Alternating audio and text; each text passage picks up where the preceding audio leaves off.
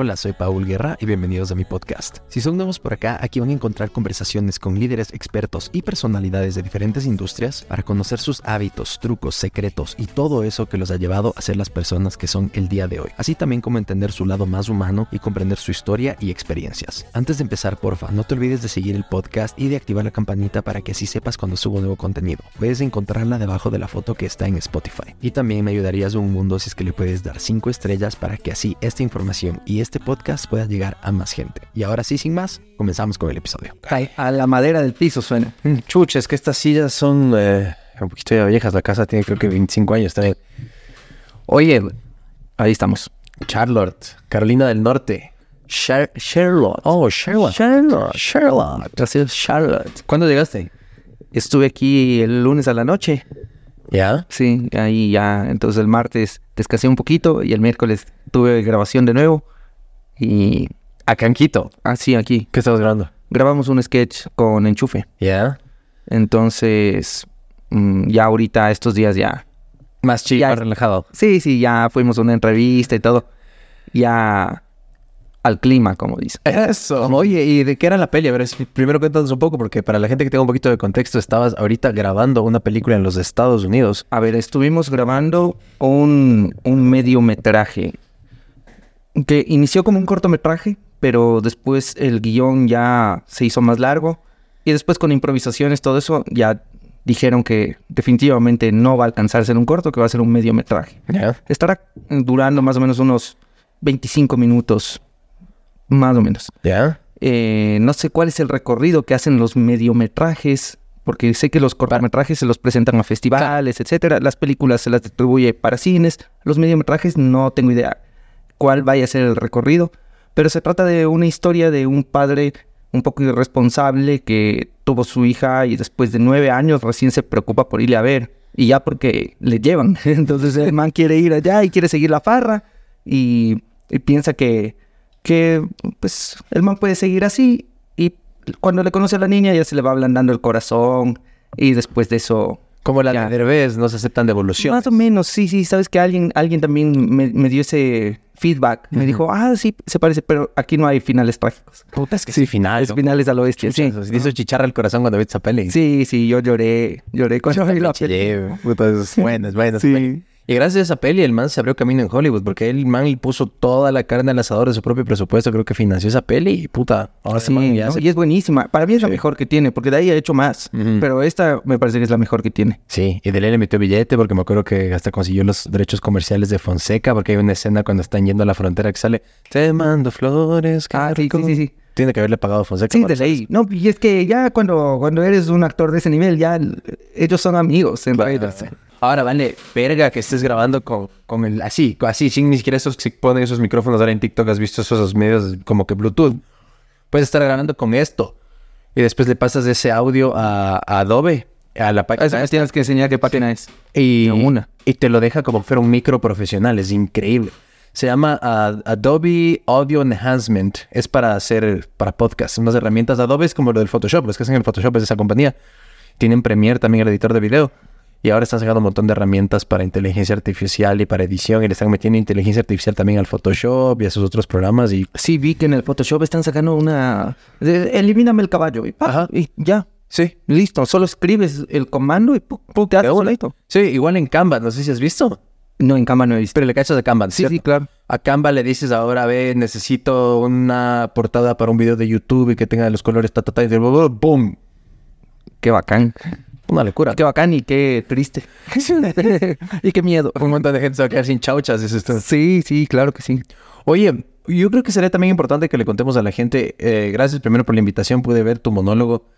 Cuéntanos un poquito. Sé, tengo entendido que este es como el, el prólogo o, o- o lo que pasa antes de la edad del burro con Ángel. Es un nombre largo, es Ángel o Daniel, Wambra de miércoles. Sí, sí. Está, así es el nombre, así es el nombre. Cuéntanos un poquito de cómo fue todo este monólogo en Casa Toledo. Sé que fue un éxito, éxito total y me encantó, loco. Cuéntanos un poco más de cómo salió esta, este monólogo y esta hora. Gracias, gracias. Bueno, ah, no quiero dejar pasar, felicitarte por tu trabajo y por, y por el proyecto que, como te dije, siempre le metes constancia y nieque a las cosas. Entonces, no importa lo que tú hagas, yo sé que con esa tenacidad vas a sacar adelante cualquier proyecto que te propongas y dale, métele, métele duro, así como, en, como en YouTube, cada vez crecías, crecías, crecías, acá también vas a, vas a seguir creciendo. Te deseo lo mejor a ti y a todos tus seguidores.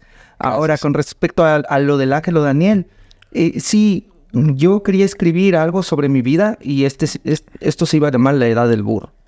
La Edad, la edad del Burro era el nombre de, de el show Paraguas, sobre el cual luego se subdividieron.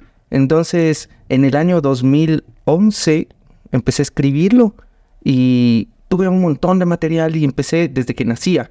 Y empecé y quería como ir contando cómo es la conducta del ser humano. Y, nació esto también porque yo cachaba que en mi casa, como nosotros vivíamos con mis sobrinas, a veces hacían cosas que yo hacía y les mandaba a la mierda por lo mismo que me mandaban a la mierda. Entonces decía, esto se está repitiendo, es como una historia repetida Y, no cabe duda que si es que pasa, también eh, me pasa a mí, les pasa a ellas, es probable que le pase a muchas personas. Claro. Y sí, lo comprobé cuando, cuando voy al teatro y hago los, las interpretaciones, dicen, parece que le conocieras a mi mamá. Y, dice, mi mamá es igualita. Le digo, es que todas las mamás son así en Latinoamérica, creo. No, sé si en otras partes, pero, pero funciona bien. Entonces empecé a escribir sobre mi infancia hasta sexto grado, después la adolescencia, luego los años de universidad. Y después de eso el, eh, me di cuenta que tenía un montón de material y decidí irlo dividiendo. Primero saqué un show. La premisa, la premisa de todo el show era que mi vida es como una novela. Y siempre como que me estaban grabando, como que estuvieras en un Truman Show, en un Grammy hermano, siempre.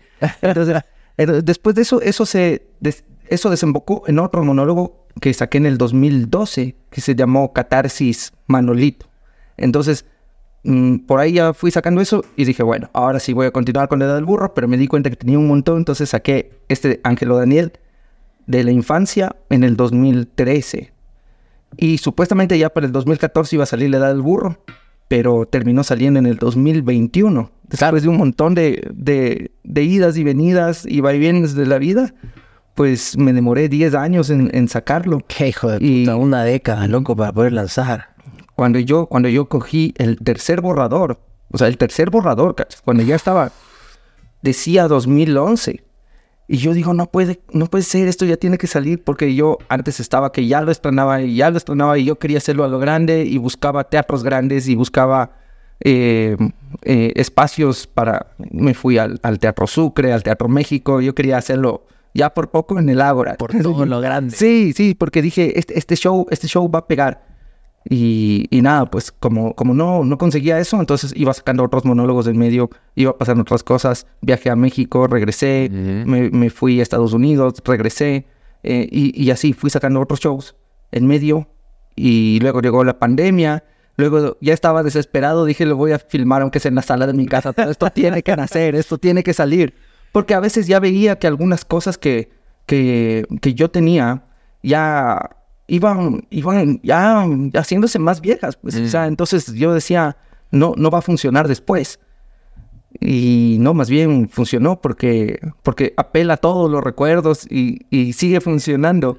Si, hubiera, si lo hubiera sacado en el 2011 también hubiera funcionado y hoy también. Entonces como ya empezó a ver esta, estas nuevas, la, la, nueva generación Z y todo eso, entonces ya tuve que irle poniendo... Eh, claro, referencias de esas edades. Sí, claro. Entonces ahí le fui completando y se seguía alargando el proceso. ya cuando estaba a punto de sacar en la pandemia, iba a hacerlo, dije, voy a hacerlo en virtual y me da lo mismo, se pueden conectar así 500 personas, como que estoy en un teatro grande. Dije, dije, ¿quién sabe? Y ahí me decidí por, por hacer caso al instinto que tenía, lo cual me ahuevaba a mí, que era de, hacerlo con una orquesta. Entonces, mm. yo haciéndome loco con lo que quería. Cacha, cacha que como somos que nos hacemos los locos. Nos saboteamos.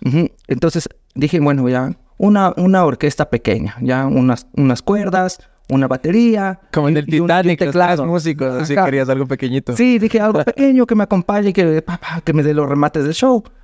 Pero después dije, no, pues yo quería, yo quería hacerlo algo a lo grande. Entonces, entonces dije, mm, voy, voy a probar con, con la orquesta, con la orquesta grande. Y más me demoré pensando y dudando todo un montón de tiempo que, que concretando eso. Porque yo cogí, llamé y al rato ya, los manes me, nos reunimos, nos fuimos a tomar un café y me dicen, qué buena idea, nosotros estamos, siempre hacemos lo mismo y esto es una propuesta nueva para nosotros, nos va a encantar, sé que a los chicos les va a gustar, dale, sí, hagámosle. Y pues lo hice ya el monólogo sinfónico. Pausale tu... Eh, está muteado tu micro, Andy. Sí. Sí. Ah. Entonces es, es, esta consola que agarra, wow, agarra las bullas de afuera. Pero este, o sea, se demoró 10 años, pero lo lograste estrenar en el teatro del CCI, cacha. Que es grande. O sea, no el Ángelo Daniel, pero la edad del burro. ¿Esa fue la que se estrenó en el teatro del CCI o estoy equivocado? Eh, lo estrené en la Cámara de Comercio. Mm. En el, do- en, el- en- Y es grande ese. por mi cumpleaños, en noviembre del 2021. Que eres escorpio. Soy Sagitario. Bese, man. Entonces, entonces lo estrené ahí. Y también tenía otra, otra escena de teatro negro que también decía, ah, ¿para qué lo voy a hacer? Digo, luego cuando decía, ay, no, metió teatro negro. Esa no es stand-up. Así dije, pero, pero a mí me divierte, yo quería hacerlo.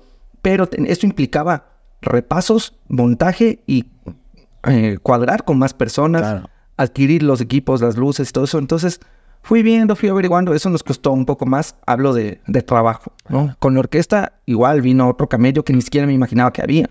Que, por ejemplo, el, el man dice, ya, ok, chévere, pero entonces ahora dame las partituras. Le, le digo, ya busco en internet. No, nada, ¿qué va?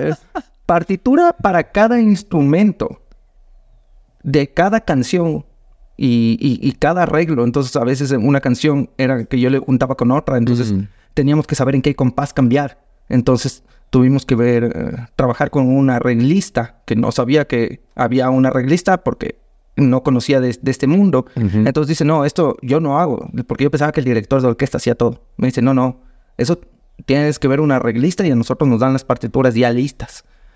Ok, entonces tocó ir viendo. Ahí hasta se aprendió de música también un chance más.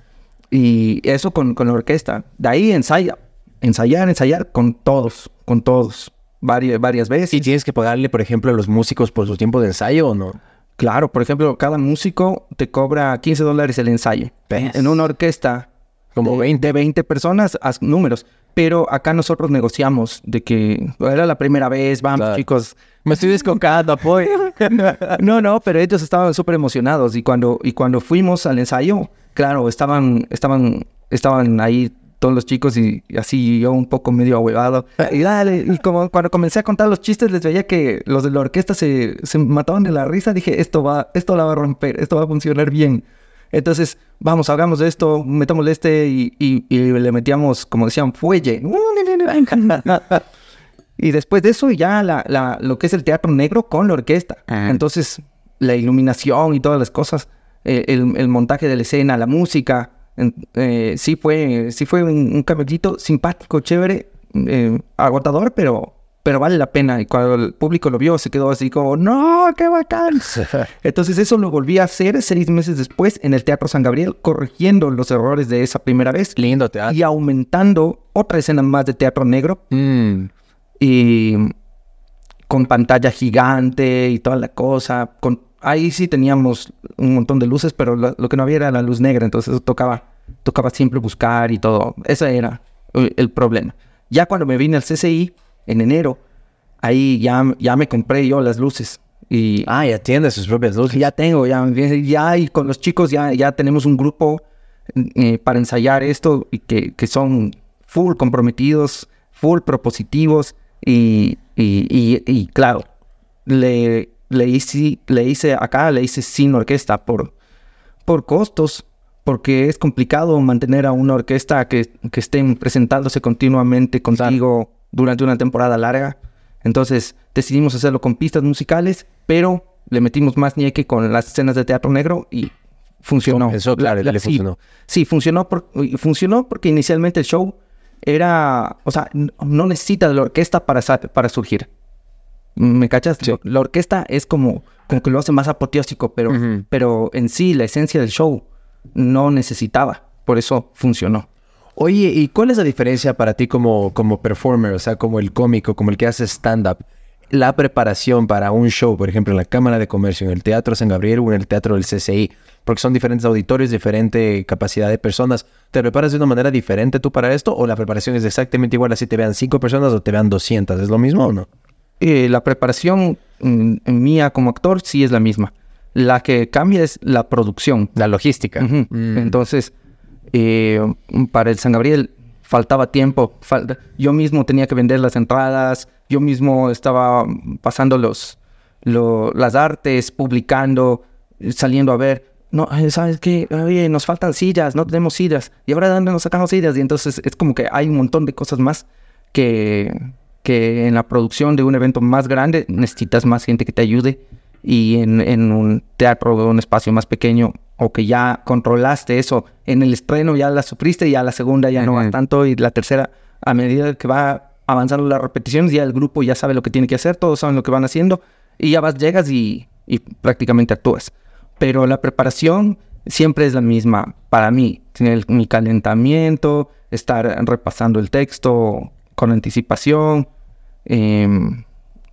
bu- bueno, sobre todo el calentamiento físico, Calentamiento vocal también me imagino que vocal, ajá, y tener el, el agua ahí como que...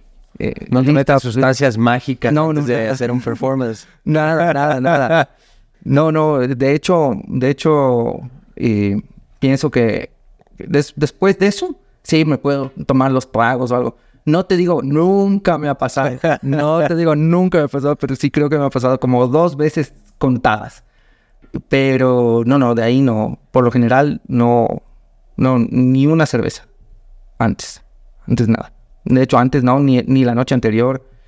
Claro, dormir bien creo que es lo más importante. Eso, eso debería ser lo más vital, pero a veces con tanta cosa que tienes, Claro. ya no te alcanza el tiempo y, y por ahí te vas durmiendo.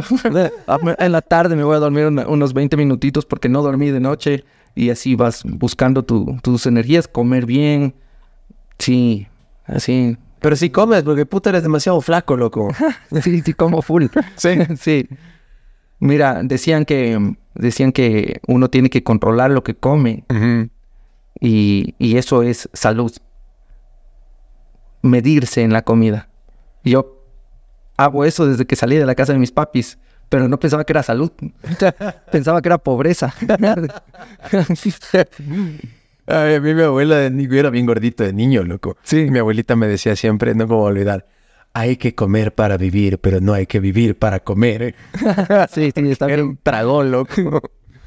Pero bueno, eso, eh, cuando, cuando son de, de chiquitos gorditos, Ajá. ya de grandes son como agarraditos, tuquitos. Sí, a mí me costó un huevo bajar de peso. Yo pesaba como 230 libras, lo que tenía... El otro día estaba hablando con una nutricionista que se llama Sara Mafla, que ya va a salir el podcast muy pronto. Ella cree mucho en el tema de la alimentación intuitiva. Entonces es una nueva corriente, entonces medio, medio polémico y controversial ese tema.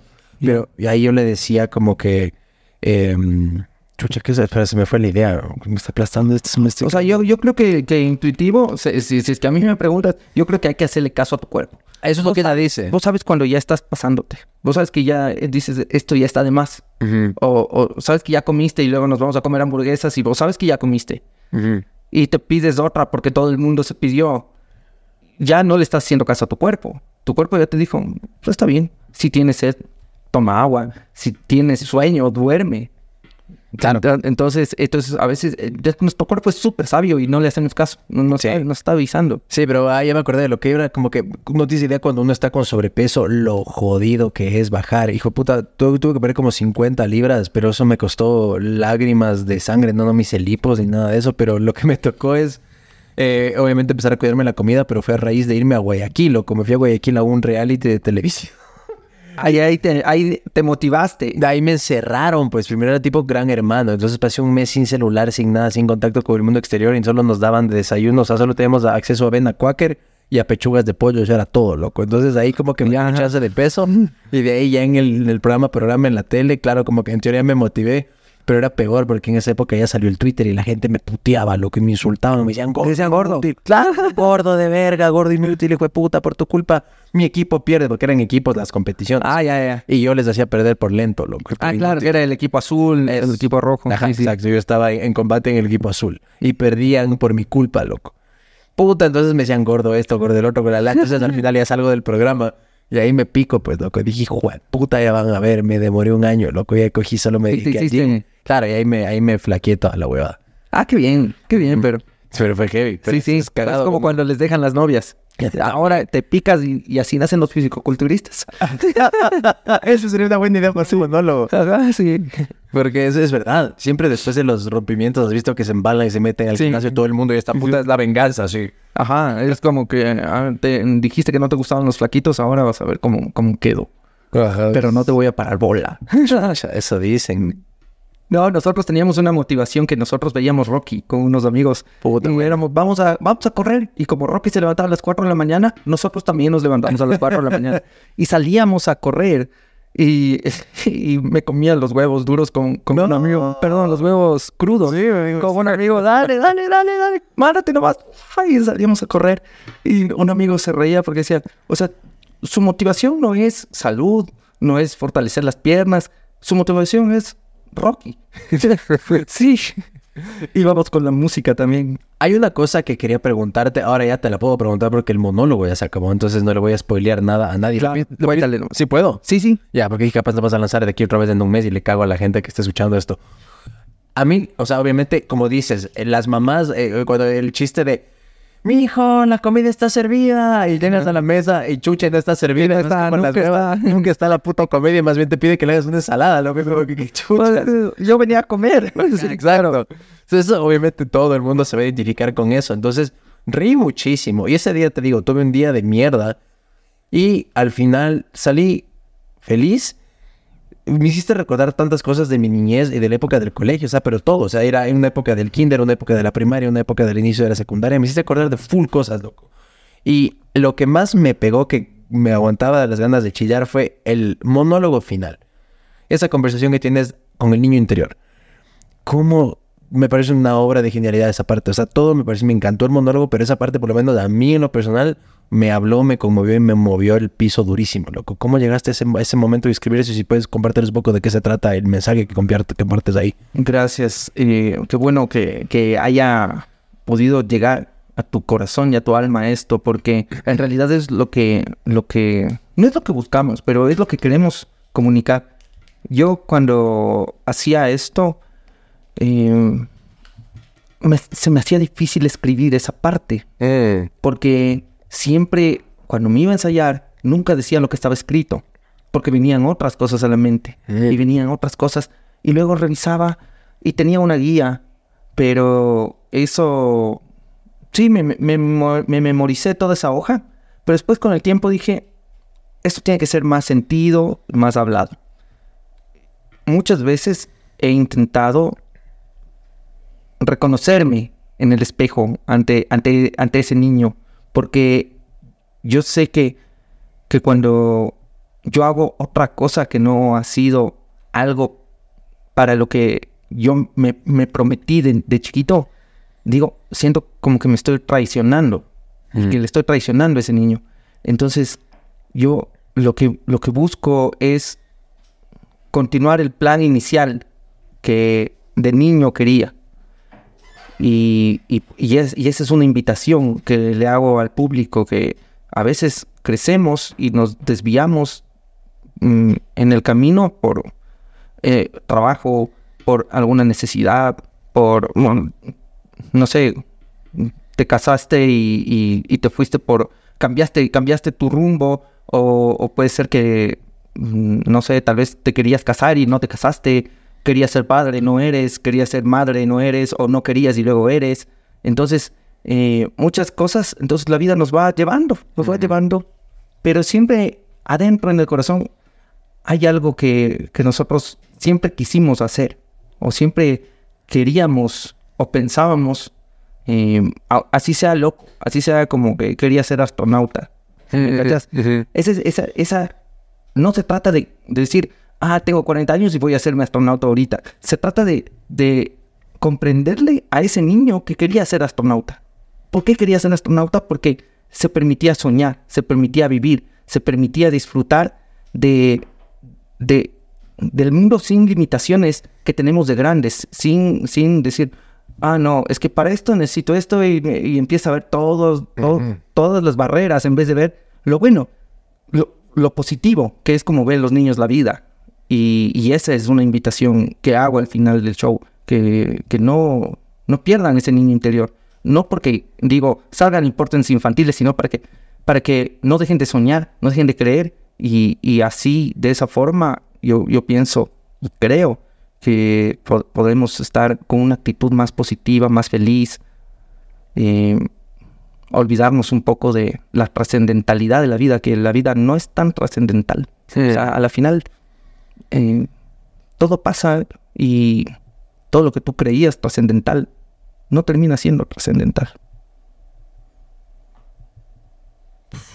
Profundo eso, me dejaste pensando en full cosas. Sí, porque al final somos de instantes y a veces damos demasiada importancia a los temas o a nosotros mismos cuando realmente deberíamos tomarnos la vida como un juego, como cuando uno es niño. Precisamente me acordaba mucho de cuando estaba en la escuela de teatro con lo que hiciste al final de tu monólogo, porque un profesor me decía, ¿cómo se dice una, o sea, cómo se le llama la obra en, en inglés? Entonces me decía todo el mundo, play es play.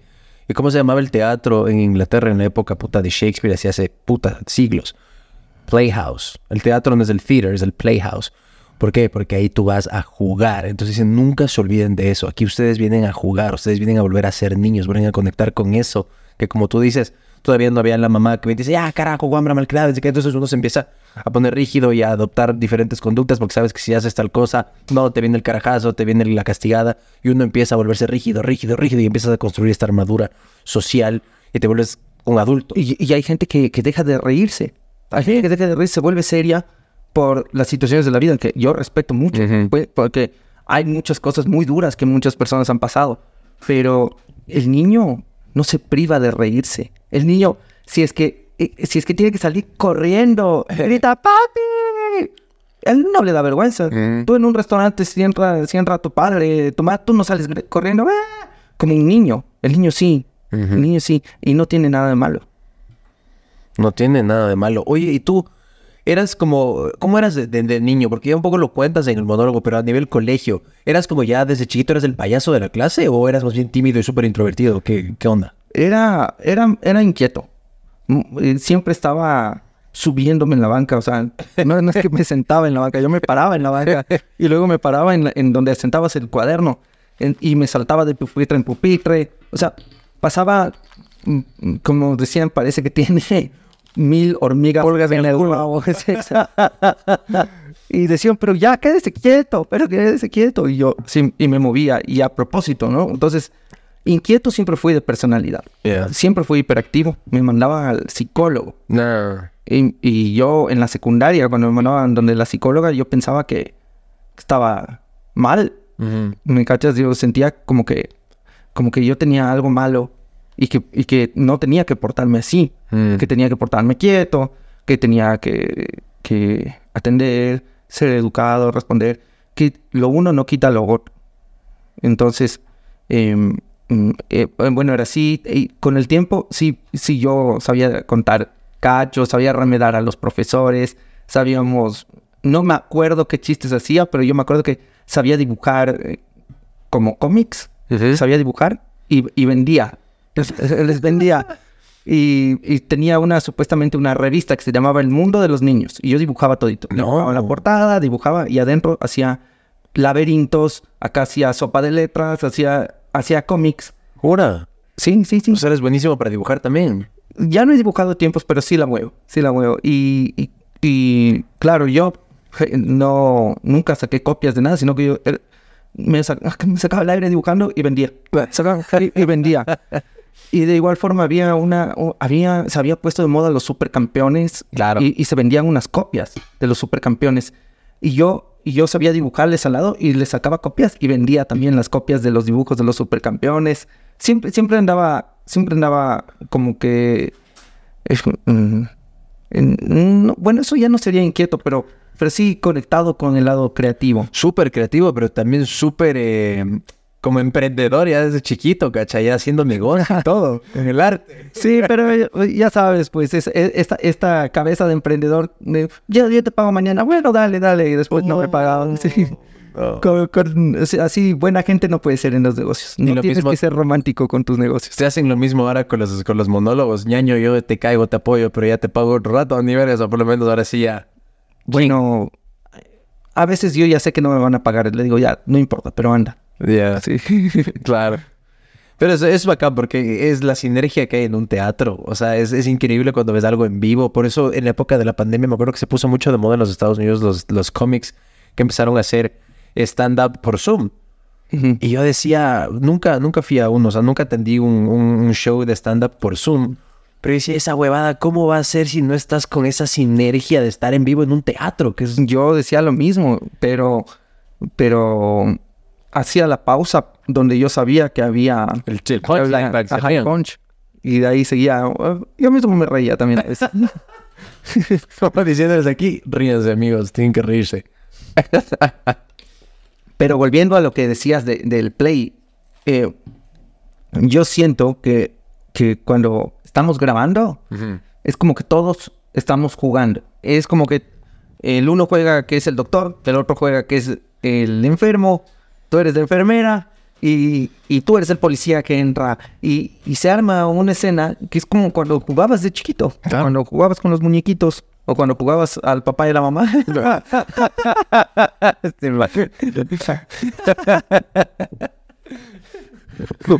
Ah, Llevamos al papá y a la mamá. sí, claro. Todavía juego, dice. Te fuiste a jugar al papá y a la mamá a los Estados Unidos no hace mucho. No, no, no, no. Allá no. Muy profesional. Sí, sí.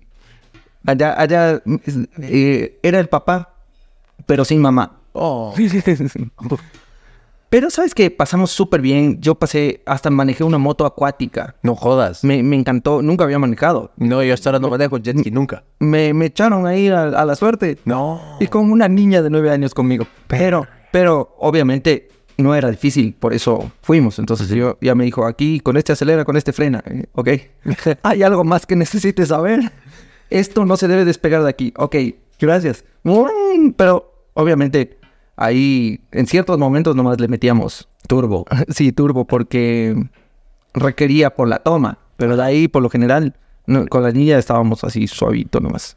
Suavetón. Suavezón, suavezón. ¿Sabes qué quiero hablar contigo? Algo que me parece súper chévere si dividimos esta conversación, que es algo que lo conozco de ti, que sé que puede ser muy útil para y entretenido para la gente conocer más de tu historia, tal vez la gente que por primera vez te está viendo y escuchando.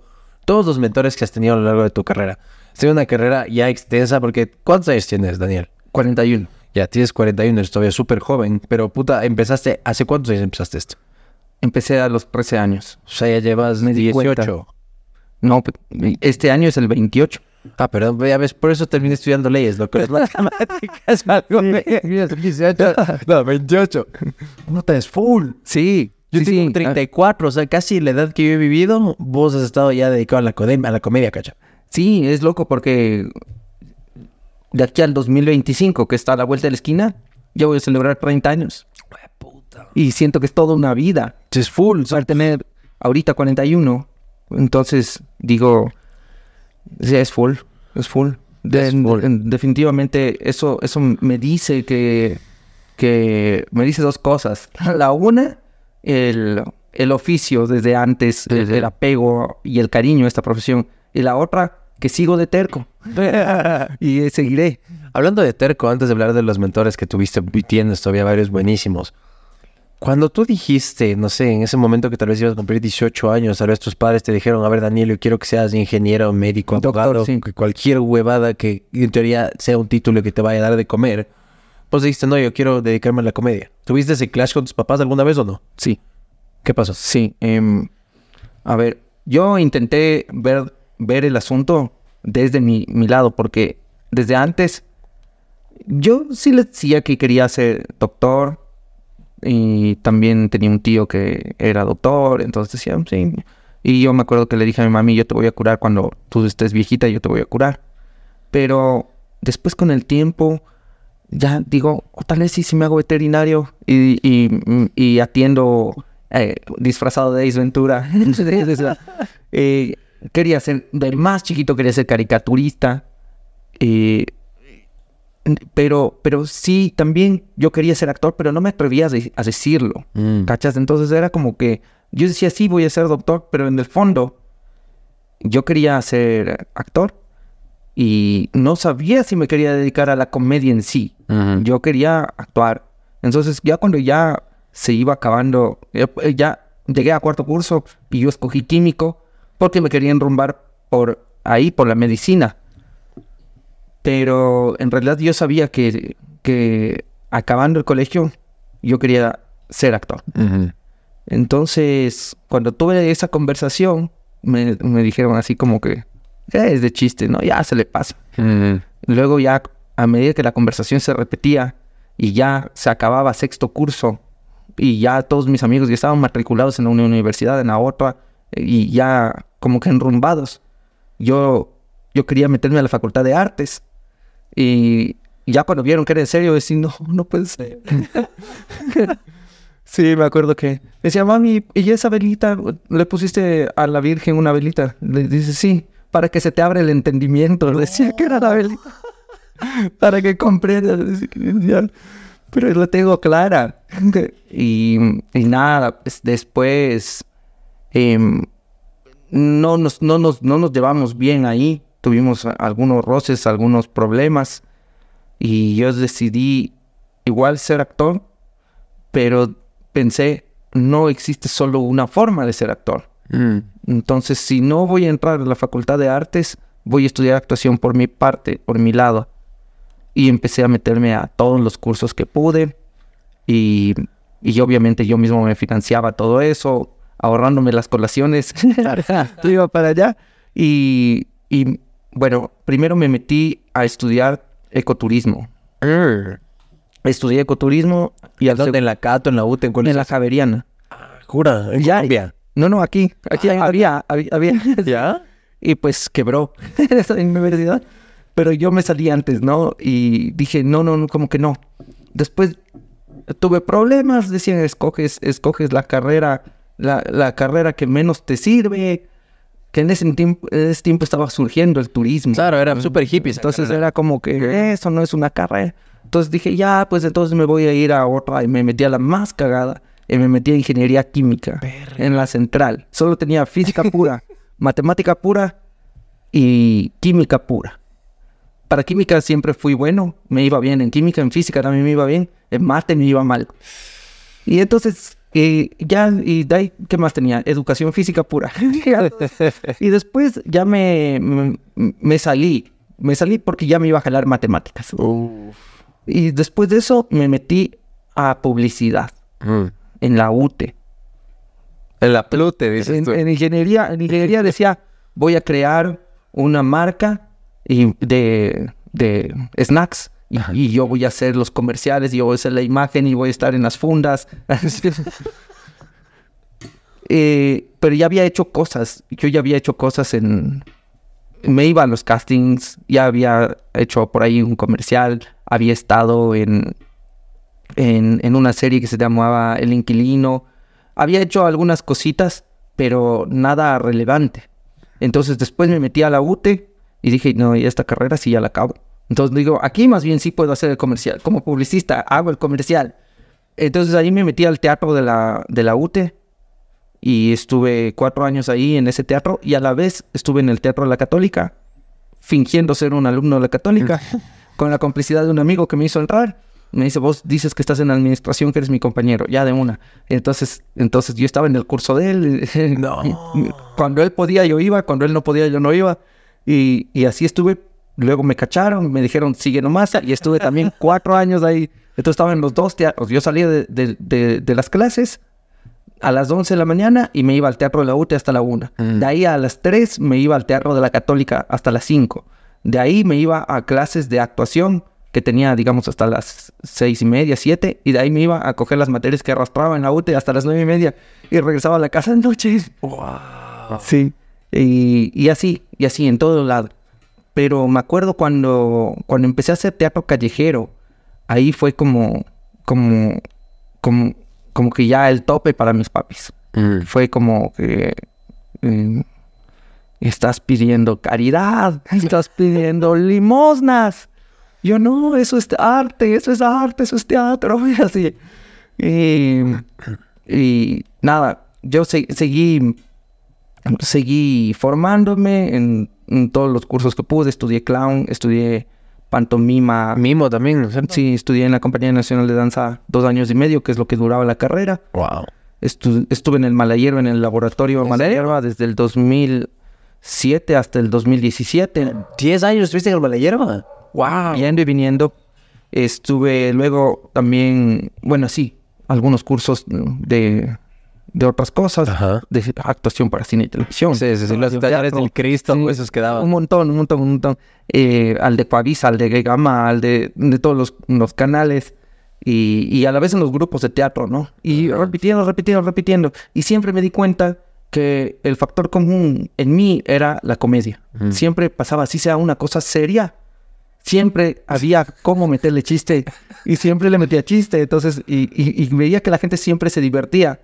Mm, Donde sí me daba miedo meterle chiste era en, en el teatro de la UTE porque el profesor era muy bravo. Mm. Y- pero ahí, ahí estábamos y, y- y yo creo que la comedia llegó a mí.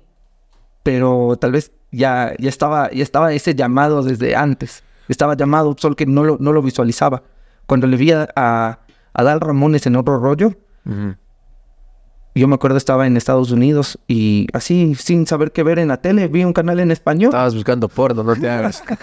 vi un canal en español y, y, y dije, esto es lo que hacen los gringos. Mm. Esto es lo, esto en español. Ajá. Digo, esto yo, esto yo sí puedo hacer. Y, y eso no implicaba que iba a dejar de actuar en otra cosa, sino que era como algo más. Y a la final, ese algo más es lo que más satisfacciones me ha traído en la vida, en, en mi vida actoral, ¿no? Porque me ha llevado a lugares donde ni siquiera he pensado que iba a estar. Y por ahí vamos a empezar este tema que te decía de los mentores. Ya mencionaste de pasada, dijiste Truman Show, después dijiste Ace Ventura. Y ese es como que uno de tus ídolos que es Jim Carrey, pero vamos a llegar allá. Pero vamos a empezar y acabas de lanzar el nombre de Adal Ramones también. Entonces vamos a ir en orden. Pregunta, pregun- corrígeme si es que me equivoco, pero el primero con el que el camino de la comedia te fue poni- poniendo y acomodando fue, no fue Adal Ramones, no fue cuando conociste a Jim Carrey, empezaste con Andrés López. Ese sería como que el primer así de los grandes a nivel regional con el que fue una especie de mentor tuyo o tuviste alguien antes. Con los que yo compartí. Pero claro que yo ya estaba haciendo Claro, ya tenías inducido años. mentalmente, mentalmente por, por las películas de Jim Carrey, Mm. por las películas de Cantinflas, por Chespirito, por Ramón Valdés, por Mr. Bean, por David Reynoso. Yo ya venía ya con, con todo eso, pero, pero ya cuando comencé a hacer comedia, eh, la, primera, la primera cosa grande que hice fue con Pantomima, que me tocó hacer, abrir el concierto de Joan Manuel Serrat Mm. en el Coliseo frente a, no sé, El Remuyawis como para El el Remuyawi. mil. como 17 mil personas. Ajá. Y así, a huevadazo. Esa fue la primera vez grande. Eh, la segunda fue con Daniel Sarcos, Ajá, el, claro. el, El presentador de venezolano. Benevisión, que vino y, y aquí... El del maletín trabajaba- tenía un programa en Gamavisión que era unos Es- maletines. ese- yo era el conejo de ese programa. No, yo era el quickie. sí, yo estaba ahí. Y, y entonces ahí él, él- estábamos conversando. Le decía, ¿por qué no traes tu show acá? Mm. Y, y como él ya estaba conocido acá, entonces fue fácil. Prá- Prácticamente se presentó en Quito y en Cuenca. Y yo abrí eh, ahí con él el show con monólogo. Eh, esa fue la segunda. La tercera, sí, ya fue, mm, ya fue con Andrés López porque yo, yo buscaba la forma de, de llegar a Andrés López porque todo el mundo compartía en Facebook. Andrés López, Andrés López, la pelota de letras, todo el mundo tenía el DVD. Era el bestseller de exacto de los DVDs piratas. todo el mundo- chucha, todo el mundo compró. Todo el mundo lo vio, todo el mundo lo vio y todo el mundo quería ir al show. Cuando el man venía, eso era lleno total, asegurado. Y yo decía, qué capo el man. O sea, qué capo el man. Y, y buscaba la forma y, y me metía a las, a las páginas web, mandaba correos y, y nada, pues un día me, me contestan, me dicen que muchas gracias por, por la intención, pero Andrés no se, mm, generalmente no se presenta con nadie en ningún país al que va. Yo así como que, bueno, me contestaron. Pero me dijo generalmente. generalmente no es siempre y nunca. Entonces le pongo, ¿será que es posible probar? Eh, yo sé que casi nunca está, pero, pero puede haber la posibilidad. Y nada, no, ya después ya, ya me dejaron en visto. y así buscando, hablé con unos productores, unas productoras, más bien dicho, que, que eran las empresarias que negociaban que él venga en, en, determinada época, que fue en el año 2012. Y, y yo les invité a mis shows. Les, les dije que hago esto. Miren, y yo ya me presenté con, con Joan Manuel Serrat, con Daniel Sarcos. Entonces, entonces, pues, malo bien. O sea, e, es un nombre fuerte, ¿no? Sí. Y, y pese a que solo me tomé la foto con Serrat, yo decía, qué loco, pero qué loco estar ahí en el coliseo y que toda esa gente te esté viendo. Entonces, entonces sí se me hacía como, se me arrugaba. Pero dije, con Andrés López sí voy a tener chance de hablar, porque con Daniel Sarcos me fue súper bien. En mi rutina la gente se rió y, me aplaudió a lo, bestia. Entonces dije, si tengo chance me va a ir bien y, y va a ser una buena ventana para exponenciar mi trabajo. Entonces le invité a mis shows y después de un tiempo me volvieron a, a llamar y me dijo, a ver, te cuento, fui a este show, eh, sí, me gustó todo y fui después a este otro y tuve un día de mierda, pasé mal, pero después que vi tu, tu monólogo me cambiaste el día, me cambiaste el día definitivamente.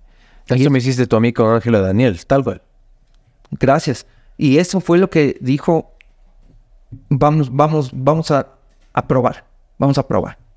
Entonces yo ya estaba ya con mi esfero, estaba con mi esfero listo y le digo, mire, que ah, para convencerle, porque yo le decía, yo sé que ustedes necesitan un artista ecuatoriano, yo sé que eso por ley se necesita un artista ecuatoriano para que cuando viene un internacional eso pasa, ¿no? Cacha que les amenazaste sutilmente con la ley. No, no era amenaza, era... Me dice, no, nosotros sí tenemos. Nosotros tenemos la locución, que nosotros contratamos un locutor profesional ecuatoriano. Y a él, y, y eso ya vale como la cuota de la artista nacional. sí. Entonces, eh, entonces eh, le digo, no, no, ya, no me pagues. No me pagues. Solo déjame salir y hacer el monólogo. Y le digo, para mí va a ser un honor. Y después de eso, yo sabía que se venía preparando la gira. Mm. Entonces eran Quito, Guayaquil, Cuenca y Manta. En desorden, ¿no? Entonces, ya después de que pasó esto, que fueron a ver el show y todo se convenció, ya me, me dice, dale, dale, vamos, vamos a trabajar contigo. Pero yo no tengo viáticos, no tengo para pagarte. Tú tienes que llegar al, al lugar. Y de una, yo llego. Y primero era Guayaquil, y después de eso era, era Cuenca, después era Quito, después era Manta, cosa que había veces en que eh, tú no te podías ir en avión porque el avión salía al día siguiente. Mm. Entonces eh, me iba a la noche y antes de, de, acabar de actuar yo le veía al Andrés ahí en las bambalinas. Yo, Andrés, Andrés. Yo no tenía celular, solo tenía una cámara de fotos donde siempre me salían las fotos borrosas. Le digo, Andrés, Andrés. Ey, eso, eso, eso, amigo, eso, eso, vaya, vaya, hágale, hágale. y, y, y, ya, pues, y me tocaba salir a actuar. Y, y cuando ya se acababa, a veces me tocaba irme y no, no alcanzaba a quedarme al final para hablar con él. Entonces yo en Cuenca, ah, perdón, en, Guayaquil sí me mandó a llamar. Me mandó a llamar, me dijeron, me dijeron, Andrés te quiere conocer. Yo. Y me fui al camerino y el man ahí me, me felicitó. Nos tomamos unas fotos que yo decía, si la sube al Twitter, me viralizo. Porque en ese entonces el Twitter estaba de moda. Pero justo no la subió. Y me dio vergüenza decirle, súbele. Claro, no, puta que puta. Sí, porque porque mm, él era el, el comediante del momento. y, y, claro, yo me acuerdo en Guayaquil que salgo, o sea, le presentaban a Andrés López y salgo yo. Y la gente como que, ¿qué onda? Bro, Entonces yo empecé y, y, y, quise hacer así mis chistes, toda la cosa. Y, los auspiciantes son estos, esto, otro, ta, ta, ta, ta. Y después de eso fue Andrés. Ya en Cuenca ya estuve más preparado. Les digo, oigan, pero hay que avisar que, que va a ir un comediante antes. hay que avisarle al público. Entonces, algo que pasó fue que, que le digo que, que, me pongan en el afiche. Y en el afiche habían puesto, eh, con la participación especial de Daniel Machado, el Jack. Y esto lo hicieron aquí en Ecuador. Y cuando en Colombia vieron, dicen, eh, eh, eh, eh, ¿cómo es eso? Perdón, ¿quién es? Aquí dice una participación especial. No, eso no puede ser. Dicen, sí, eh, es un comediante local que va a abrir el show, pero nosotros no negociamos eso. Mm. Y me imagino que del otro lado le dijeron, por ley tengo que poner artista local.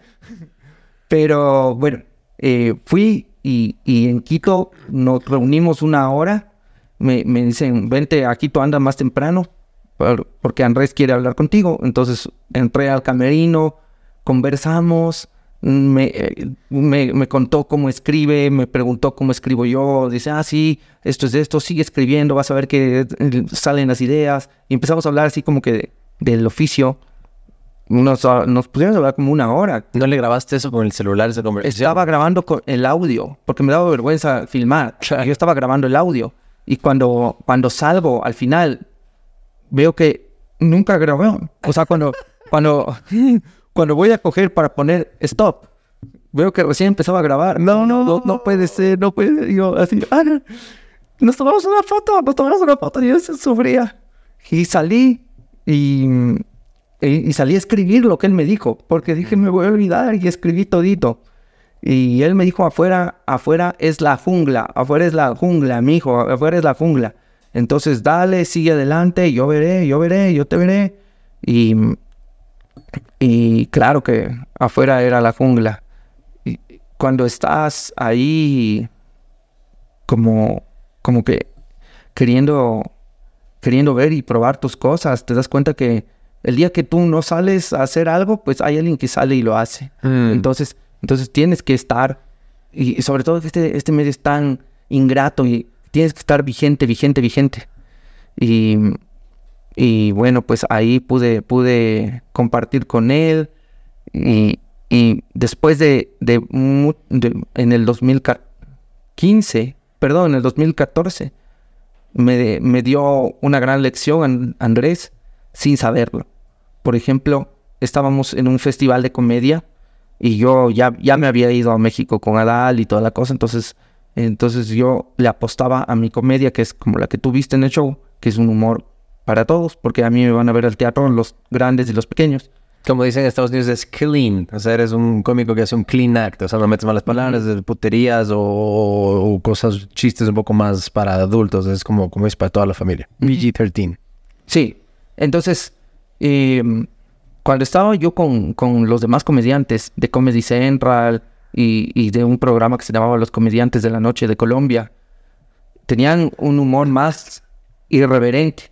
Entonces, eran, un poco más ácido los chistes. Eran más malcriaditos, dices. Sí, claro.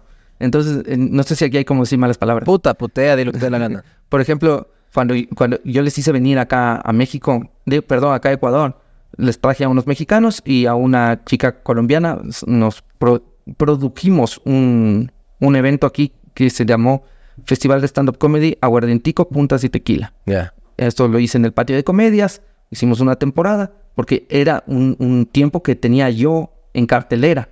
Entonces dije, ya, que vengan y, hacemos aquí porque era la forma más rápida de conseguir teatro. Y entonces decía, decían, oye, pero es que puedo decir la palabra verga.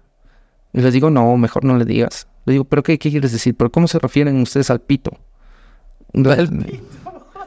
Y le digo, bueno, si dices pito está mejor, quieres decir verga. Entonces, pero, pero tú cómo dices cuando te subes? Le digo, pipí. Pipí. ¿Qué es eso, pipí?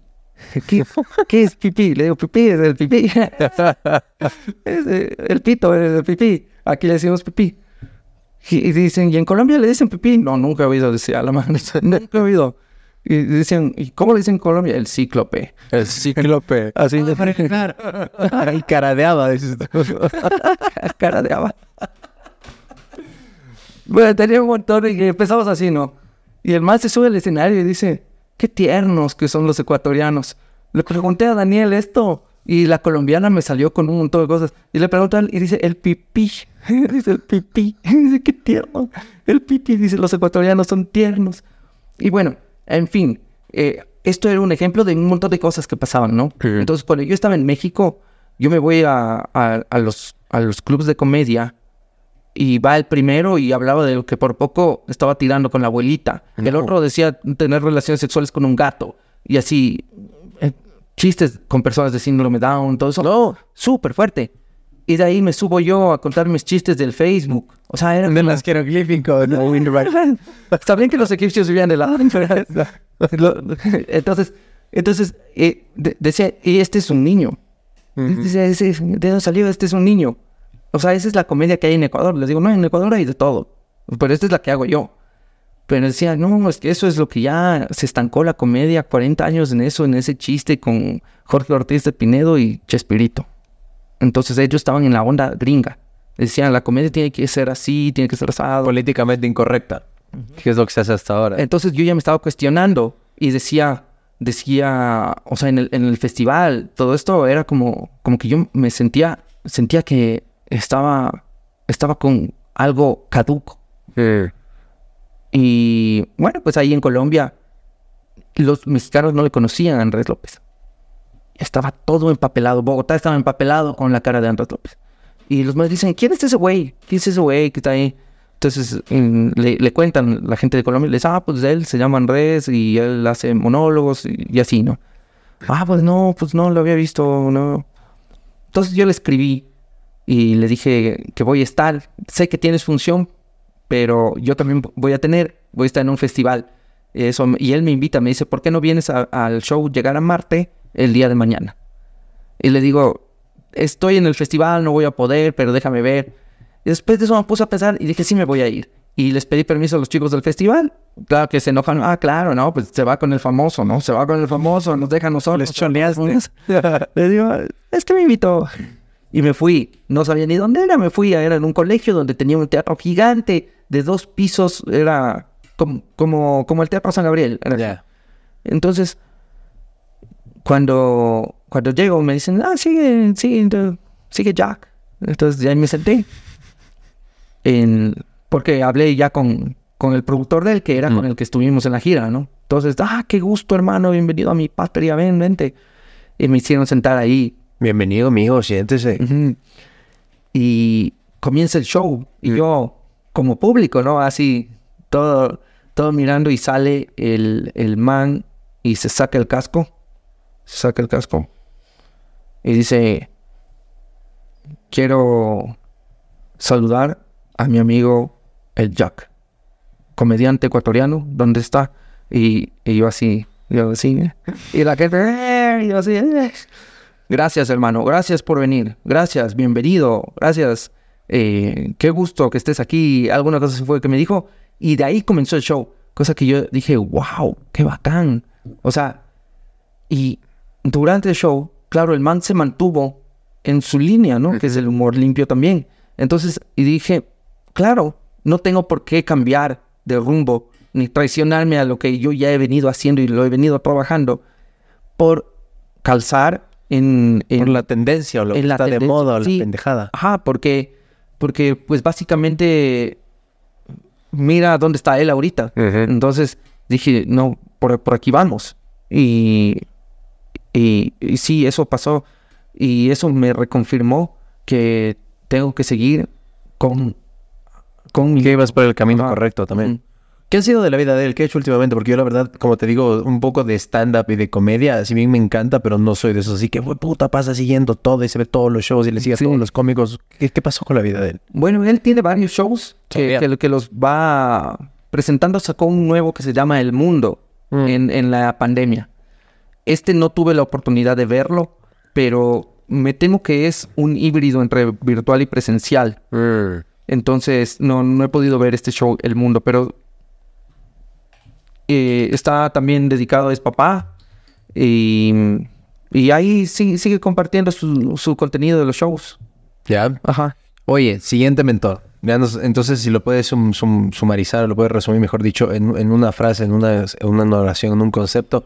Te enseñó a mantener tu esencia, te enseñó a mantener tu autenticidad. Que no te vendas, que no vendas tus principios y quién tú eres y tu estilo de comedia por encajar en lo que está de moda o en lo que es la tendencia o la corriente o lo in. Mantente en lo tuyo. Eso fue la lección de Andrés López. No lo puedo decir mejor. Está perfecto como lo dijiste tú. bueno, queda grabado. Cuando, cuando el podcast esté al aire voy a copiar en un papelito.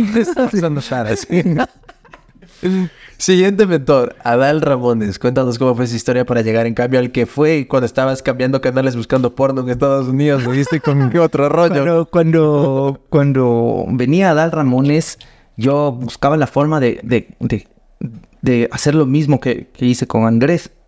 La Joder a los productores. Sí, pero verás que con Andrés, yo antes también, esto me olvidé de decir, yo me iba a, los shows y me metía al Meet and Greet. Y, ah. le, di, le di una carta y le dije, varias veces me topé con él y, y no, no, no se llegaba a concretar, pero ya estaba en contacto con él.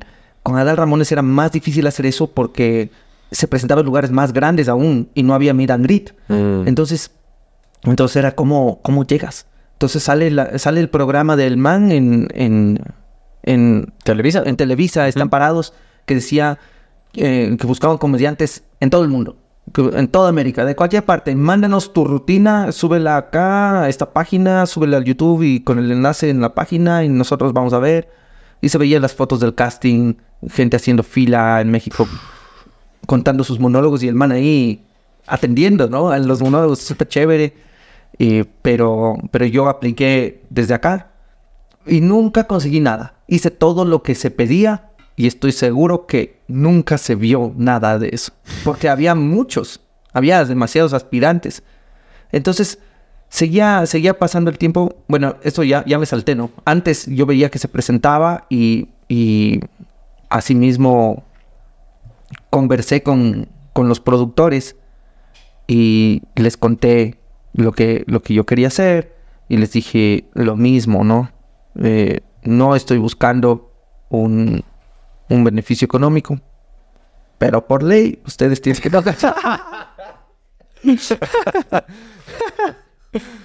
entonces, entonces les digo, no me pague. Deme 15 minutos y me voy.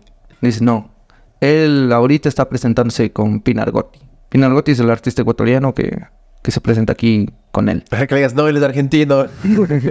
Por el ecuatoriano. Le digo, ya no importa. Yo les abro a los dos. 15 minutos. No, no, no, no. Y digo, ya, estuve con Andrés López. y Daniel Sarcos, ibas a subir. Ajá.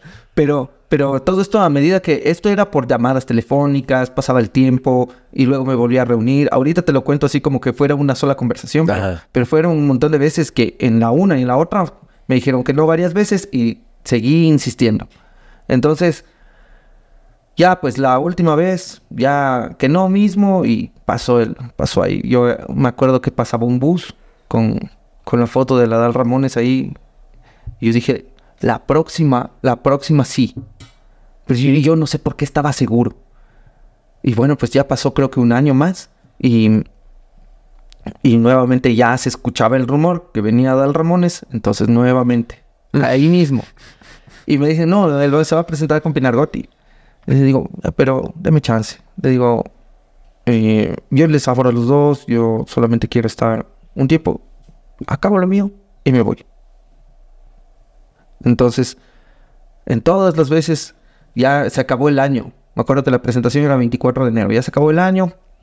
Y, y así tipo 3 de enero, así ya cuando el primer lunes laboral, digo, le voy a llamar mañana martes. Sí, les voy a llamar. Dales chance. Entonces, les digo, ¿cómo está? Vea, eh, no, quería, vez yo. quería preguntarle si es que había pensado bien, porque le puse mis deseos de año nuevo. y me dice, eh, déjeme ver, eh, ¿te puedo llamar en la tarde? Claro. Y fue como, dije, ah, ¿qué pasó? ¿Qué pasó? Ya no me dijo que no. Y nada, yo esperando que sea la tarde. Eh, yo me acuerdo que le estaba cuidando a mi sobrina y dice, eh, me llaman, me dicen si puedes venirte a la oficina. Yo, claro, ¿a, qué horas? Nosotros estamos aquí ahorita hasta las seis, voy ahorita. Le cogí a mi sobrina y me la llevé y me fui. Igual con el esferito. Entonces, em, me dicen que, que van a darme la oportunidad. Que se van a arriesgar. Yo eso valoro mucho porque, porque ellos no habían visto algo de mí antes. O sea, un gran trabajo, algunas cosas, sino lo que yo les pasé, que eran videitos en un CD, eh, una, una cosita en YouTube, y, y, no, no, ellos no me habían ido a ver presencialmente. Mm. Entonces, eh, eso, eso, eso fue una gran oportunidad. Sé que se manejan otras cosas, ¿no? Que se maneja esto, no es una decisión que tomas tú nomás, sino que esto se habla con, con la gente de México, se habla con la gente de acá, se coordina y me dicen que también tienen que ver un comediante que se alinee al comediante que viene. Claro. Entonces, eh, ahí es lo que estábamos hablando hace un rato. Si es que el, un comediante tiene una línea eh, eh, más irreverente, viene otro que tiene un humor más, más clean, como dices, más blanco, tal vez a los al público no, no les va a gustar que se junten. Entonces, siempre se van juntando a medidas similares, ¿no? Claro, es como que vas a un concierto de rock, no le voy a poner a abrir a un man que toque bachata, o sea, puta, la, audiencia que está ahí le incendia a los productores y te van incendiando la plaza. Claro, tienes que poner una banda de rock. Entonces, eh, cuando ya me dijeron que sí, yo firmé y les dije, pero porfa, para que la gente no, no piense que, que no va a haber un, un telonero, que se anuncie. Me dice, ah, ya, me parece buena idea. Le digo, sí, porque con Andrés López la gente no sabía no sabía que iba a haber un, telonero. Entonces, entonces le, digo, ahí, si es que se puede poner en el afiche algo, se puede una fotito. Gol. y me pusieron ahí un, un, recuadro así que decía, invitado especial Daniel Machado del Jack. Y ahí ya tenías tu logo, el que tienes actual, ese bacán, que es el Jack. O ese no Ya tenía, pero no estaba puesto en el afiche. Ya. Entonces yo decía, qué bacán, qué bacán. Y, o sea, algo yo ya me la presentía. Yo ya me la presentía en diciembre, me la presentía. Y, y esto ya pasó, em, miento, no fue la primera semana de enero. La primera semana de enero estuve llamando y me dijeron como que espere, que ni sé cuánto, porque esto ya era ya sobre la marcha. No sé qué pasó, pero, pero se alineó las cosas para mí. Y me, me, dicen, claro, te vamos a invitar a la rueda de prensa. Y entonces, yo antes yo puse un tweet Dice, dije, no puedo creer, voy a abrir el show de Adal Ramones en, Quito cuando se presente el 24 de enero. Y, y, la gente va, comienza así a, comentar que bacán, felicidades. Y luego la Adal me responde, me pone, será un gusto conocerte, hermano, desde ya. Muchos éxitos. Yo, ve, me. No. Y yo feliz de la vida, ¿no? Y claro, cuando llegó el Adal, súper agradable y toda la cosa, igual, igual que Andrés, ¿no? Súper agradable y todo. Entonces, conversamos nos fuimos a la rueda de prensa y todo el mundo, Adal, Adal, eh, ¿qué ni sé cuánto? Otro rollo, ¿qué el libro? ¿Qué ni sé cuánto? ¿Qué la película? ¿Qué HBO? Que te estaban un montón de proyectos del man. Y, yo así escuchaba. Y el man dice, oigan, ¿no le quieren preguntar algo a su compañero ecuatoriano? Que él también va a actuar, ¿no? Dicen, él también va, a actuar aquí, porque todas las preguntas eran para él. Entonces dicen, ah, bueno, sí. ¿Qué se siente actuar con Adal Ramones? Y yo, dale, contesté como media hora. No, un podcast ahí. Sí. Y nada, cuando, cuando ya llegó el, día de actuar, yo estaba así muy nervioso. Y yo, para que no me fallen las fotos como me había fallado con, con Andrés López. Llevaste a tu fotógrafo. Fui con un fotógrafo. Claro. Le digo, con, tú ve el momento y no sé cómo le haces. Mm. Ojalá puedas sacar unas fotos de, de la presentación y por lo menos una con el Adal. ¿Y Pidargotti no estaba en la rueda de prensa? No estuvo, no estuvo en el evento. Mm. O sea, el artista ecuatoriano que, que fue, fui yo. Entonces, eh, ahí, ahí fue como que se despegó, se despegó de, de, e, este cohete. Porque a raíz de eso es como que la gente me empezó como que a tomar en serio. Me decían, ah, no, el man sí parece que es bueno, porque ya está acá. Pese a que lo de, lo de, lo de Andrés López era algo súper difícil de, lograr y súper bueno y súper importante, pero eh, como te digo, en la, en la difusión casi no se me mencionó. Entonces, todo en los comerciales, en los de esos, era la presentación de Andrés López y no se, no, no, no, se, no se comunicó de gran forma que era con un comediante ecuatoriano. Acá sí éramos los dos. Entonces estábamos me, me llamaban de los periódicos, me querían entrevistar y, fue súper lindo. Y, y nada, ya ese día no, no, no llegaba el Adal y yo ya estaba listo para actuar. Y digo, ¿qué onda? Dice, no viene el Adal. Ya, y ya, ya te toca salir ¿En dónde fue la presentación? ¿En el Aura? en el Aura. Ya. Cinco mil personas. Y yo le digo, oye, ¿y, y qué será? O sea, yo, yo quería que venga a ver. Él a veces viene corriendo, actúa y se va. Ya. Esperemos un, un ratito por si acaso llegue. Y no puede esperar más de cinco minutos. Ya, bueno. Llega. Llega ese rato. Entonces dicen, ya está aquí Adal. Me golpean la puerta, dicen, ya está aquí Adal. Ya de una. Ya, entonces vamos. Y yo bajo. Y digo, ¿y el Adal? Está en el camerino. Ah, chuta, yo quería que me vea la rutina. A ver si me invitaba a su programa a México. Entonces, dicen, ni modo, no, yo no, yo no lo puedo sacar del camerino. Si sale, sale. Y si no, ya nada. Claro. Y es que eso ya no, ya no depende de nadie. Claro. Y me dice, ¿estás listo? Le digo, sí. Damas y caballeros, empieza a hablar así, empieza a hablar. Eh, y está la locución en mi canal de YouTube. Y empieza a hablar, yo, y está, ya, ya me toca presentar. Y, y salí, ¿cachas? Y salí y me fue súper bien. Me fue, me fue muy bien. La gente me aceptó full, se rieron full. Y como dije, a los 12 minutos cogí mi banquito y me fui. ¿Cómo mides el tiempo? Ahí estabas con un cronómetro, uno en el piso, como hacen en Estados Unidos, tiene un cronómetro en el piso con números Ah, o ah, solo Había la pantalla del cronómetro, pero ese es para el Adal, yo no podía usarlo. Ya. Pero, pero yo mido con el ensayo. Ya. Con el ensayo ya sé cuánto dura. Ya lo tenías Ajá. así, pero al milímetro. Ya. Entonces, ya cuando, cuando salgo Ajá. en, la, en la pata del teatro, me encuentro con el Adal así. Y me felicita y yo, ¡eh! Nos abrazamos dice, ¿qué, qué a lo bestia? No, yo lo vi todo, lo vi todo desde aquí, porque él estaba viendo desde la pantalla, dice, lo vi todo, me encantó como volaste como Mario, como Mario Bros, me, me encantó. Y me dijo, de las mejores cosas que he visto, es de las mejores cosas que he visto en stand-up.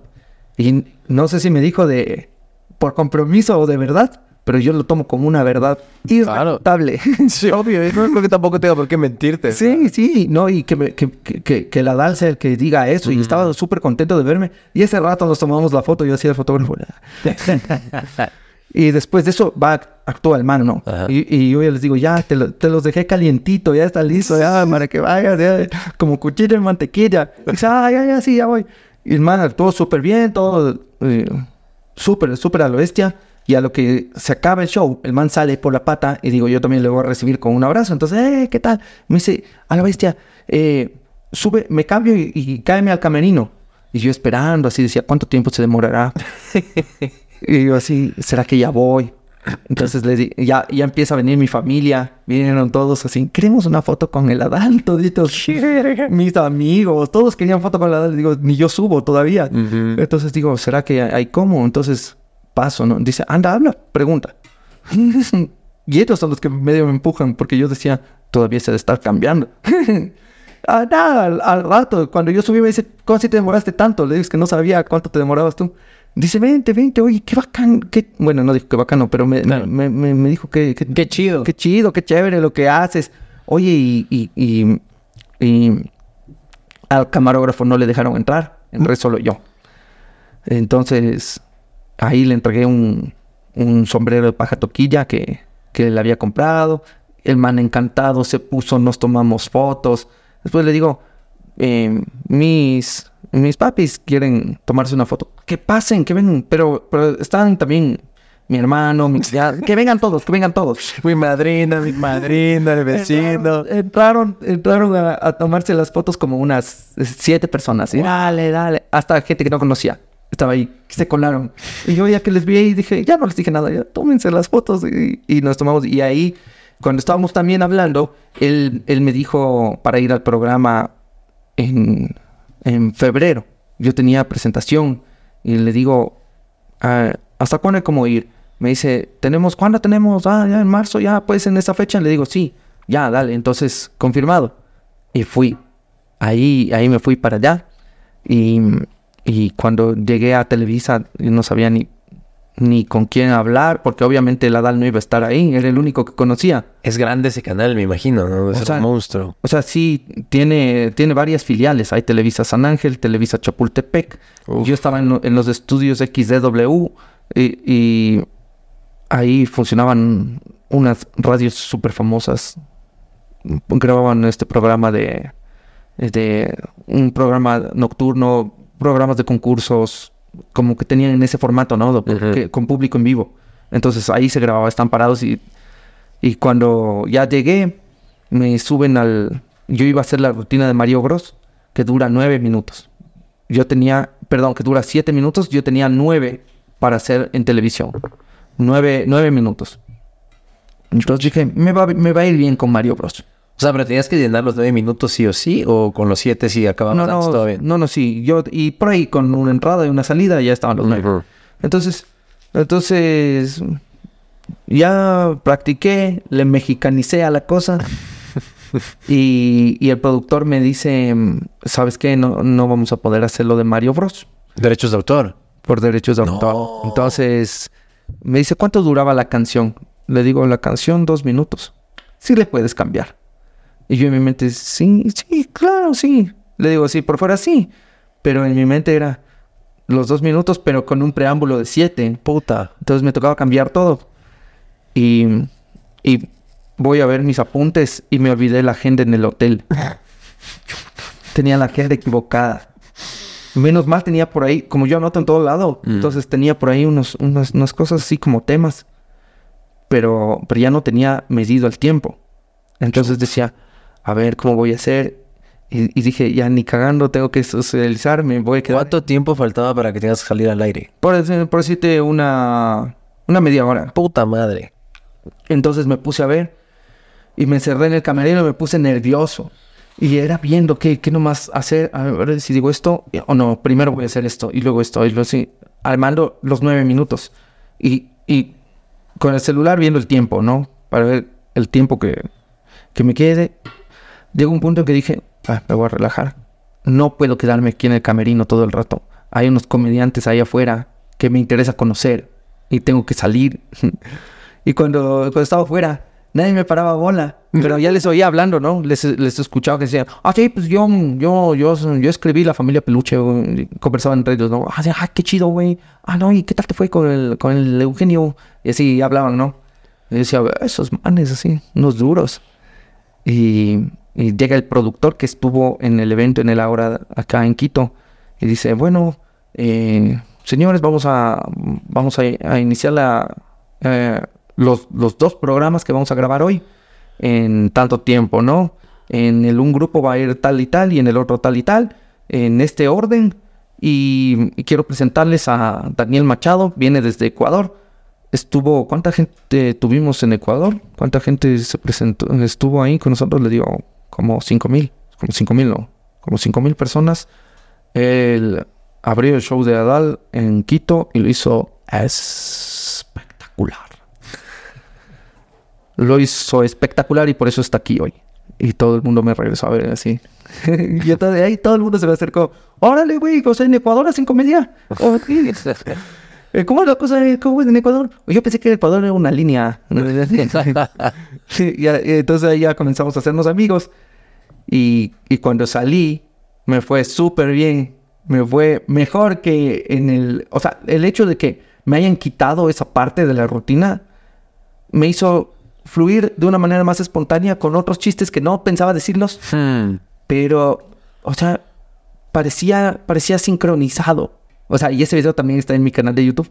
Y, y entonces de todas estas cosas que estamos hablando, tengo ahí los videitos, ¿no? Pero es, es- fue algo genial, fue algo mágico que cuando yo veo ese video digo, qué locazo, qué bacán.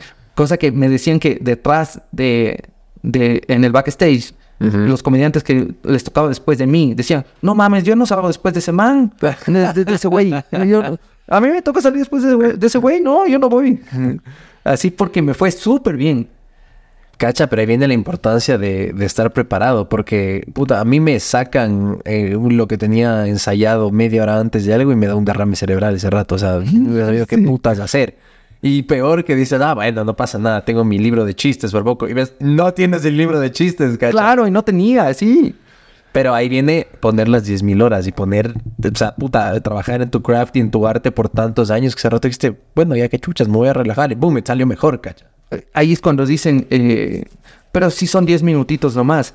No es, no es los 10 minutitos nomás, es toda una vida que, que vienes haciendo esto Mm. y, y son unos guiones que eh, algún día no tenías y los fuiste haciendo con el tiempo y, y- y eso es lo, y, eso es, y eso es lo que sale a flote, es la herramienta que está lista para el momento que te- tú necesitas. Si tú estás con el martillo y le tienes ahí, el martillo está.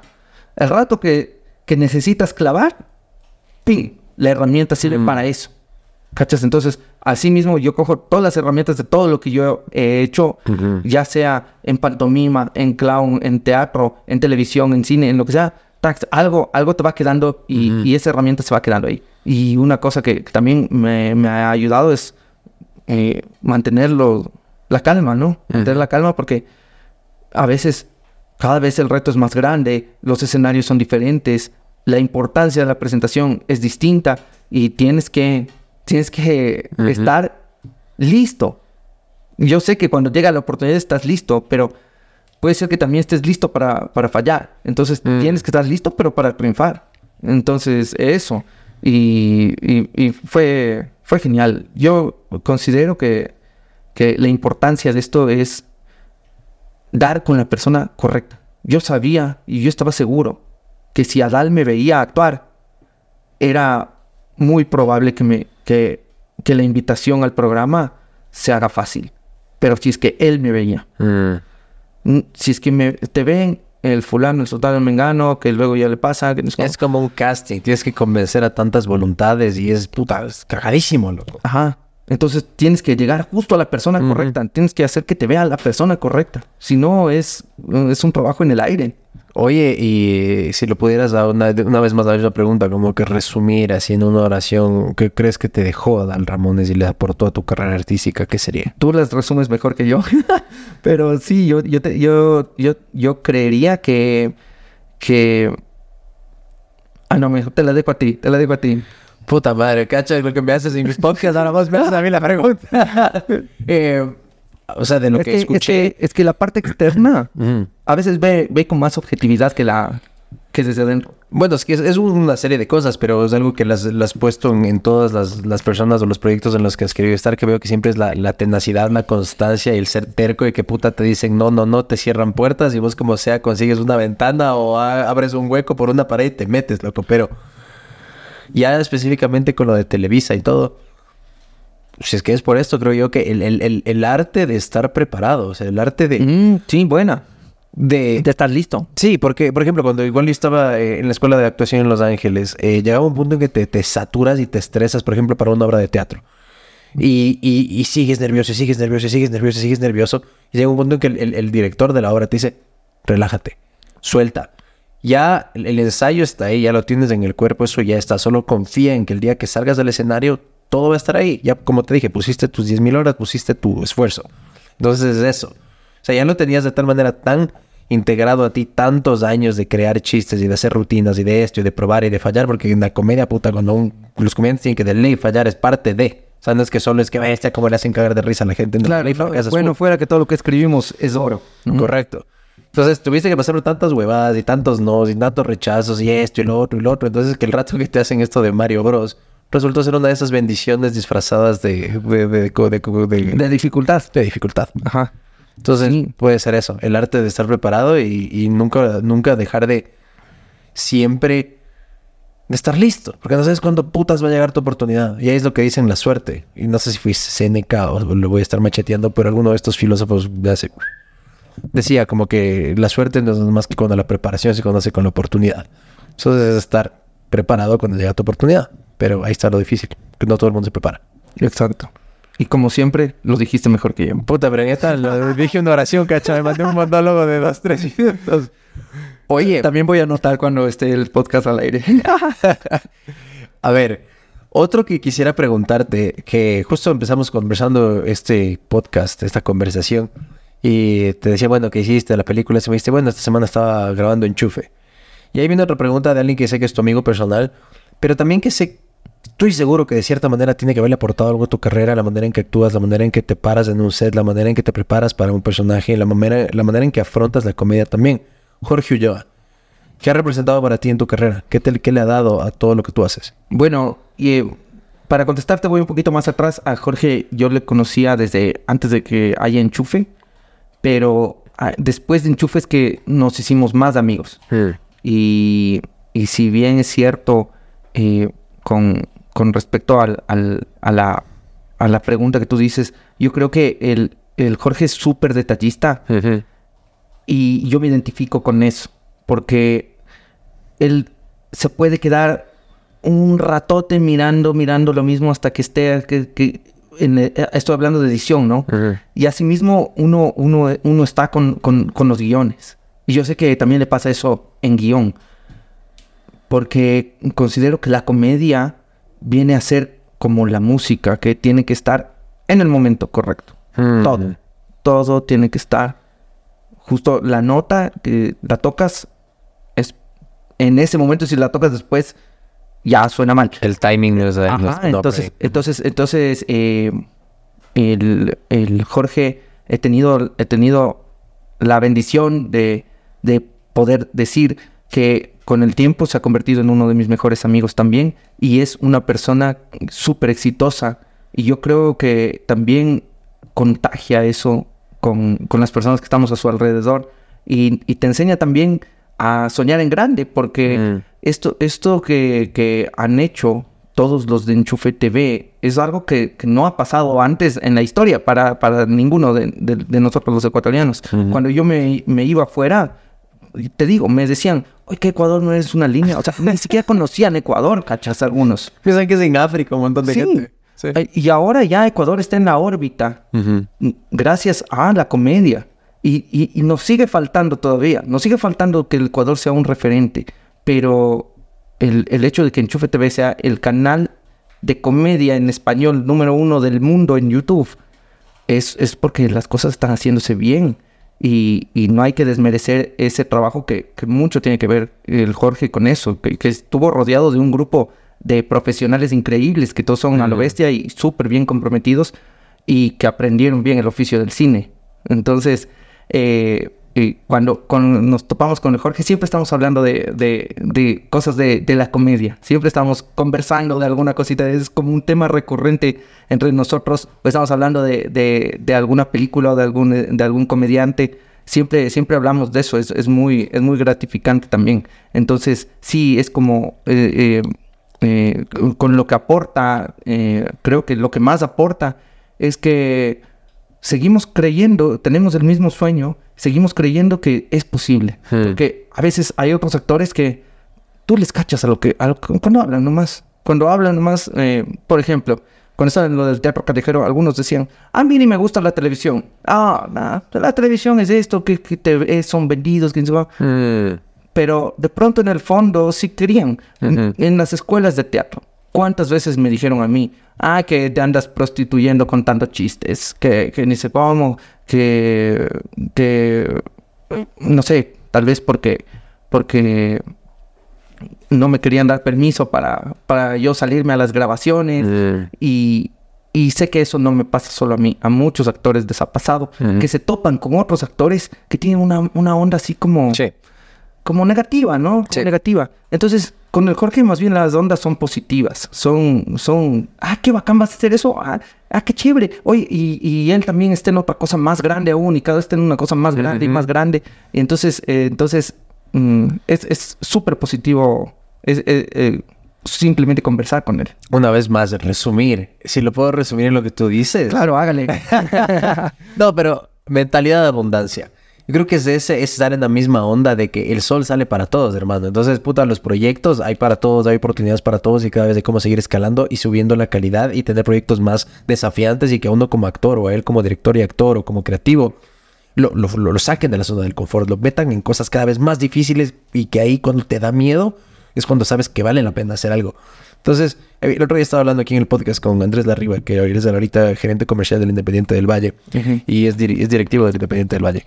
Y él me decía que de cierta manera le come mierda la mentalidad del ecuatoriano No solo por lo del fútbol, porque le atacan mucho al equipo que él- en el que él está, porque le va muy bien, tiene mucho éxito ese equipo. Claro. Pero dice, me dio un ejemplo muy gráfico que yo nunca había escuchado antes, que decía lo, del, lo de los cangrejos. Que se dice que cuando los cangrejos están en un balde, los cangrejos por lo general se ayudan los unos a los otros a salir del balde. Dice que si esos cangrejos estuvieran en el Ecuador, Si fueran cangrejos ecuatorianos, puta, lo jalan para abajo para que no se salga del balde. Sí, ¿cachai? Entonces, esa huevada, a mí me pasó, a mí me pasó ahorita que decías eso de, de teatro, que, que decían que te, te prostituías, de, de los ensayos, que no te dejaban salirte de las clases y eso. Yo creo que una vez hace full años tomé un taller en la casa Humboldt con el Christoph. Con el Christoph. Y, una bestia, el man es un crack y me encantó tomar el taller. Pero me acuerdo que una, una época ya casi al final del taller y del curso de actuación, nos hicieron sentar en círculo en el piso. Y dice, bueno, ¿qué han sacado de este taller? ¿Y qué les gustaría hacer? Y sé qué, la, la. Y en esa época cuando hablabas que tú salías de clases y de esto, de lo otro, que después te ibas a los talleres hasta las nueve y media de la noche, y que era todo un, unos días eternos. Más o menos me tocaba a mí así. Me despertaba a las 5 de la mañana, me iba al gimnasio. De ahí empezaba a trabajar como burócrata y abogado en el Ministerio de, Ah, de Justicia, Eso, creo. qué pesado. Y salía a las cinco y media, seis de la tarde. Y de ahí me iba a las clases en la casa Humboldt, que empezaba a las seis y media, creo, el taller. Se acababa como a las 10 porque era un intensivo. Eran 3, 4 horas. Salía a las 10 y recién a esa hora me bajaba a Cumbaya y llegaba como a las 11 molido. Al siguiente día, 4 de la mañana, despertarme Otra vez otra vez al gimnasio y así, así, así. En esa época, cuando se acababa el gimnasio, el, el- el taller, yo ya sabía que me quería ir a Estados Unidos. Entonces dicen, ¿y tú qué quieres hacer? Me quiero ir a Estados Unidos, quiero ir a estudiar teatro afuera, quiero actuar en cine, quiero hacer televisión, ta, ta, ta, ta, ta, ta. Se me rieron toditos. Pensaron que estaba haciendo chistes, les dije, no, es en serio. Entonces ahora se me burlaron. Sí. Entonces fue como que me ha pasado eso, sentí esa mala onda de gente que no te toman en serio, como que no quieren que te vaya bien de cierta manera. Sí, sí, es verdad. Eso sí es una mentalidad. Eso, eso, pero que no está mal, porque eh, Es gasolina, uno lo motiva. claro, pero esa es, esa es la gasolina de ellos. ¿Me cachas? Mm. Tú tienes tu propio motor y, y tú tienes que arrancar y, y avanzar y tú mismo te conectas la manguera. O sea, No, o sea, uno mismo tiene que... Tú mismo que te manguereas. Uno mismo tiene que motivarse, porque si es que tú estás esperando la aprobación de afuera, Claro. pues no te vas nunca. Eh, No te vas a motivar nunca, en lo que sea que quieras hacer. Pero sin embargo, si hay, sí hay a veces eh, situaciones satisfactorias en las que te das cuenta que la gente de afuera a veces hasta confía más en ti de lo que tú mismo confías. Sí, 100%. Y en lo que estabas hablando del Jorge, el otro día me pareció muy bacán. Estaba, creo que scrolleando en Instagram, no sé en qué puta red social era. Y me sale una foto que, o sea, era un artículo que decía, Jorge yo a Amazon Prime, le está yendo bien, que la, la, la. Y estaba con una foto, o sea, dirigiendo en un set y estaba gorra el Jack. tu sí, logo, sí. eh. Me acuerdo que cuando él se fue a, a filmar su primera película en Colombia, la noche anterior eh, le caí a la casa y, y le, le regalé la gorra. Y le dije, esta es la gorra de la suerte. Le digo, Mm. con esa, esta, úsala para... eh, No, no le dije para que se tome fotos ni nada. o sea, Claro, le digo, le digo, es para que te acuerdes que aquí tienes un man que te está diciendo, suerte, loco, dale. Y, y nos quedamos conversando afuera, ahí de la casa de él, y pasó una estrella fugaz en ese momento. No. En ese momento pasó así. Pero fue tan fugaz que ni el Jorge lo vio. Pero es verdad, es verdad, pasó. Y estábamos más personas. No me acuerdo, creo que estaba un primo del Jorge o un amigo nuestro también. No me acuerdo, pero, pero pasó eso. Este es el augurio de la buena suerte. Y te, te va a ir súper bien. Y puedes creer que Jorge no se sacó la gorra. Y todos los días que se iba a filmar, se fue con la gorra. Y claro, en las fotos que, que le tomaron está, está el man trabajando Mm. y está puesto la gorra. Sí, es increíble. Yo solo, es que vos has trabajado, aparte de ser panda, creo que has grabado con él algunas veces. Yo solo pude grabar dos sketch de los que hice de enchufe. Y lo que admiro muchísimo de él, porque más he hecho cosas afuera que acá, es la facilidad que él tiene de comunicarse con, con los actores. Porque sabe actuar también. Es muy gracioso, es súper talentoso. Entonces, yo lo que más admiro de él es aparte de la visión y de lo detallista que dices que es que es súper así meticuloso. Sabe qué chucha sacarle al actor y cómo pedirle. Porque puta, hay unos que en otros países ¿Y hasta dónde? Ponte más bravo. O sea, te piden emociones en lugar de la acción, o sea, algo mucho más específico y concreto y, y con otra, otro enfoque. Entonces, él sabe cómo hablarle a un actor, eso me parece, puta, es lo más importante que debería tener un director. Sí, sí, sí, definitivamente. Y como él también, aparte, edita, él sabe hasta dónde, hasta dónde va a necesitar tu Mm. gesto y por qué. O sea, él sabe por qué te pide. Él sabe por qué te pide que alces el brazo o, o, o simplemente llegas y tú solo abre la boca así y no digas nada. No, no grites porque yo voy a poner un sonido en post. Así es. Es más, ya ella vio. Ya, ya está, ya. Ajá. Ajá. Puta, loquísimo. Puta madre, algo iba a decir que se me acaba de ir la puta idea. Eso pasa por tener así como vos la mente súper hiperactiva. Era algo de actuar, era algo de... Puta madre, antes que se me vaya. De la gorra, tal vez. No. Esto... Ya te voy a edición, traer una es- para que en tu podcast también estés. Puta de una, loco. Ese, ese logo que tienes es lo máximo. Esto, esto, le, esto le vas a tener que sacar, le estoy diciendo al, al- al editor en el video. Eh, puta, puta, puta, puta. Era algo del Jorge, era algo de. Ah, ya me acordé.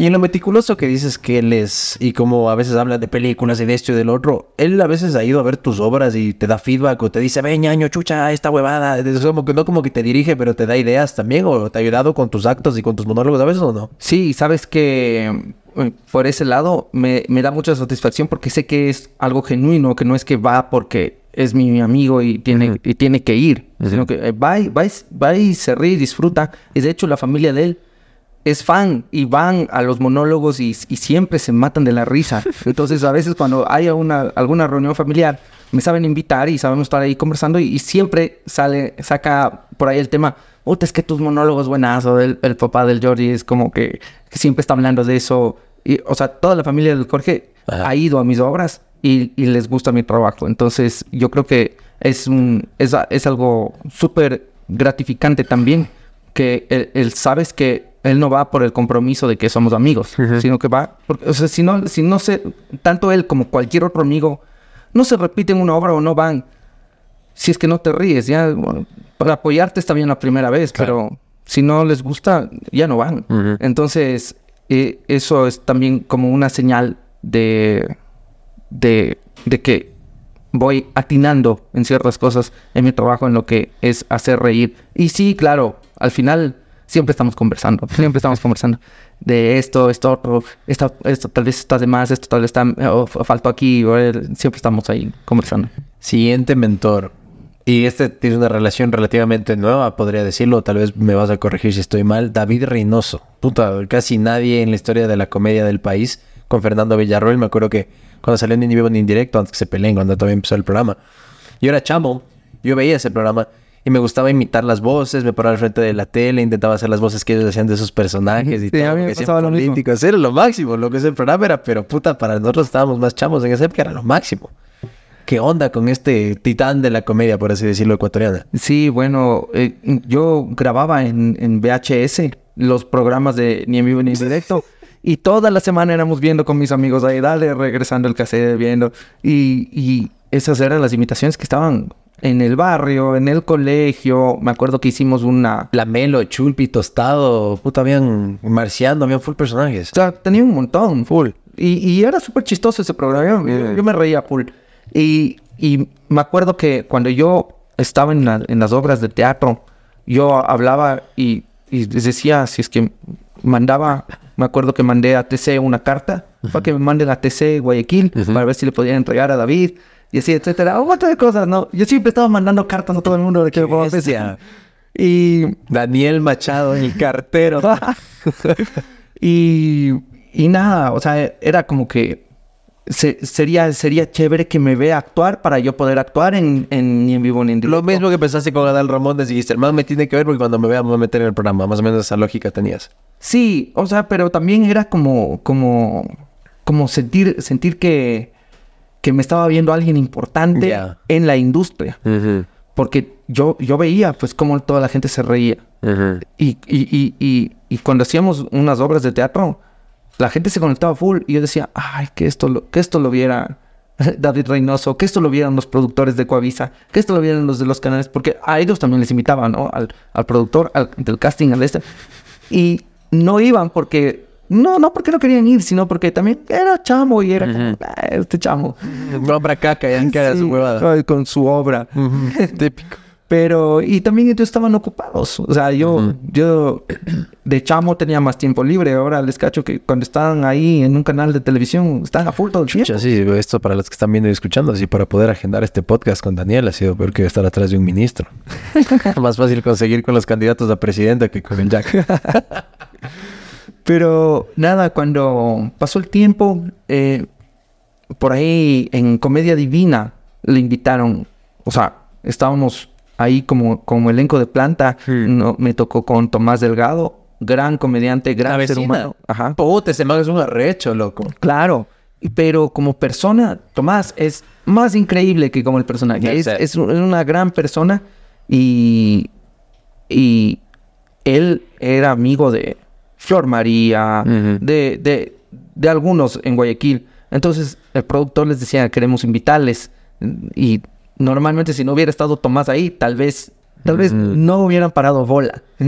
Porque era... era ya ñañito, acolite, se venga, se venga a mi programa, ya. eh, y bueno, por ahí se, se negoció para que David Reynoso pueda venir un sábado. Mm. Entonces, como el Tomás estaba aquí de lunes a jueves, creo, o algo así, porque tenía otro, otro programa en Guayaquil. Entonces, yo me acuerdo que desde el principio les dije, si es que viene David Reynoso, yo le presento o, o- o me llevan, ya, me llevan.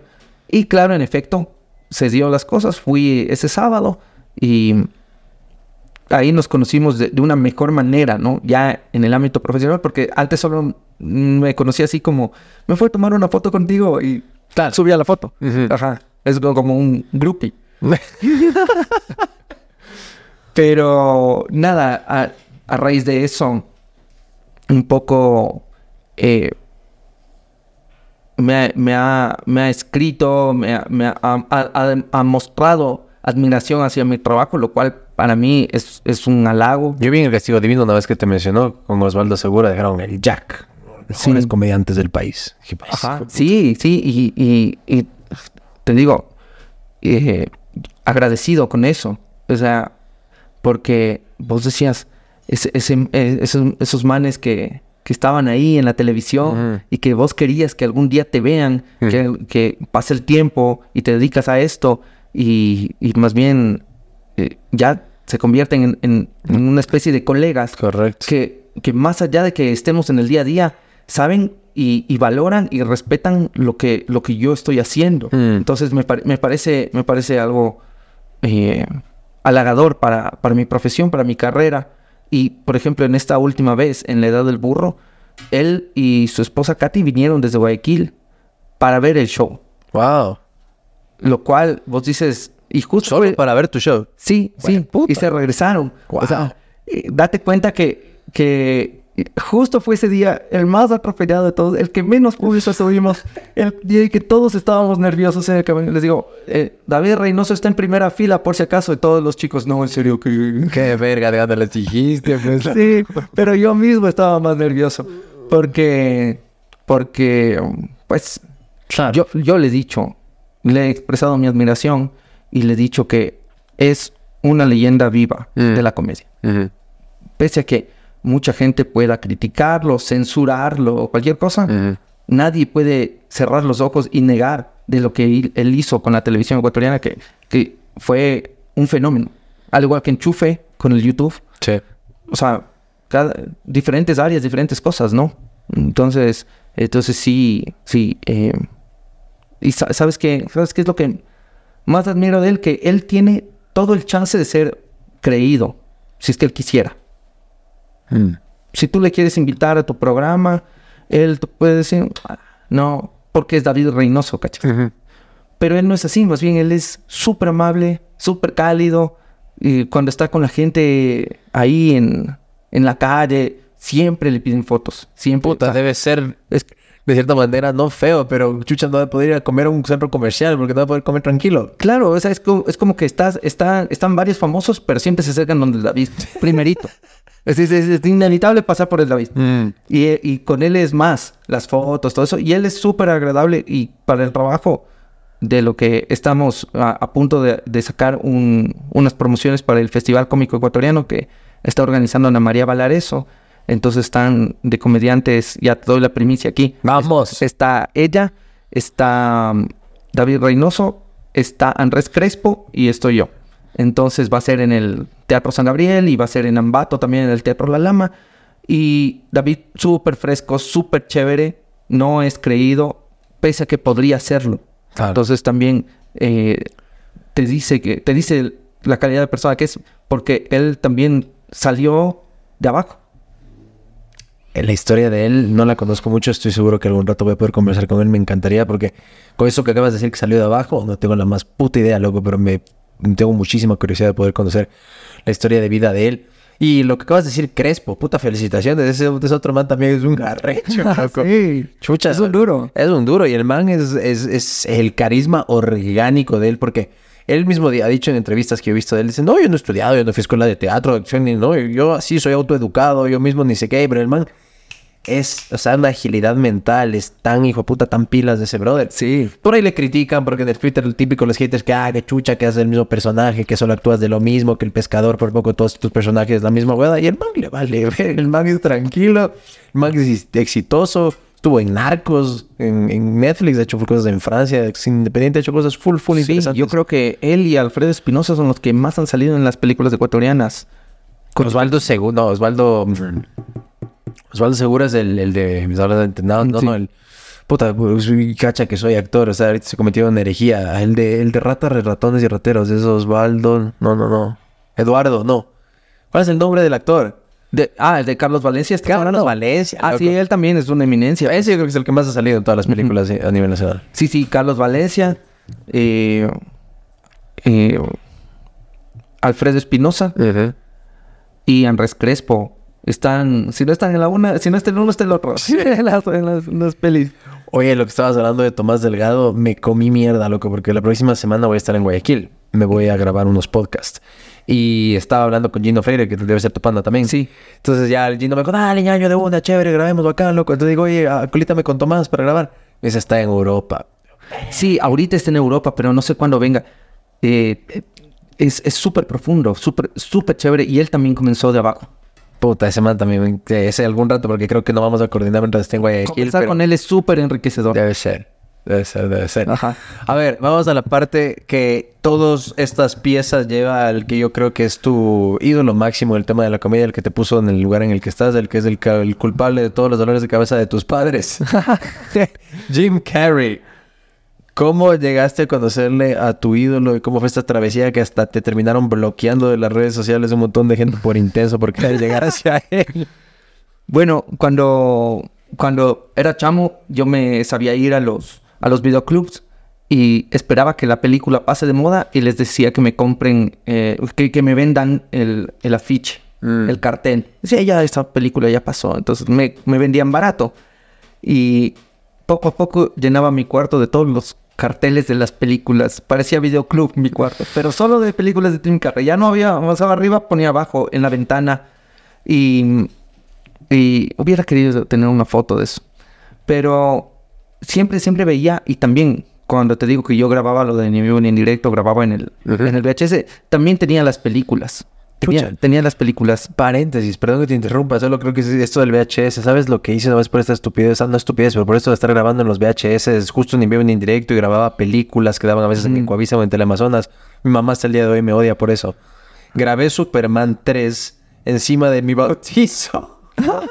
En la el, el VHS de mi bautizo y después venían ni en vivo ni en directo y Space Jam. Y ahí me mamé un, un clase de entera, hacer eso, pero...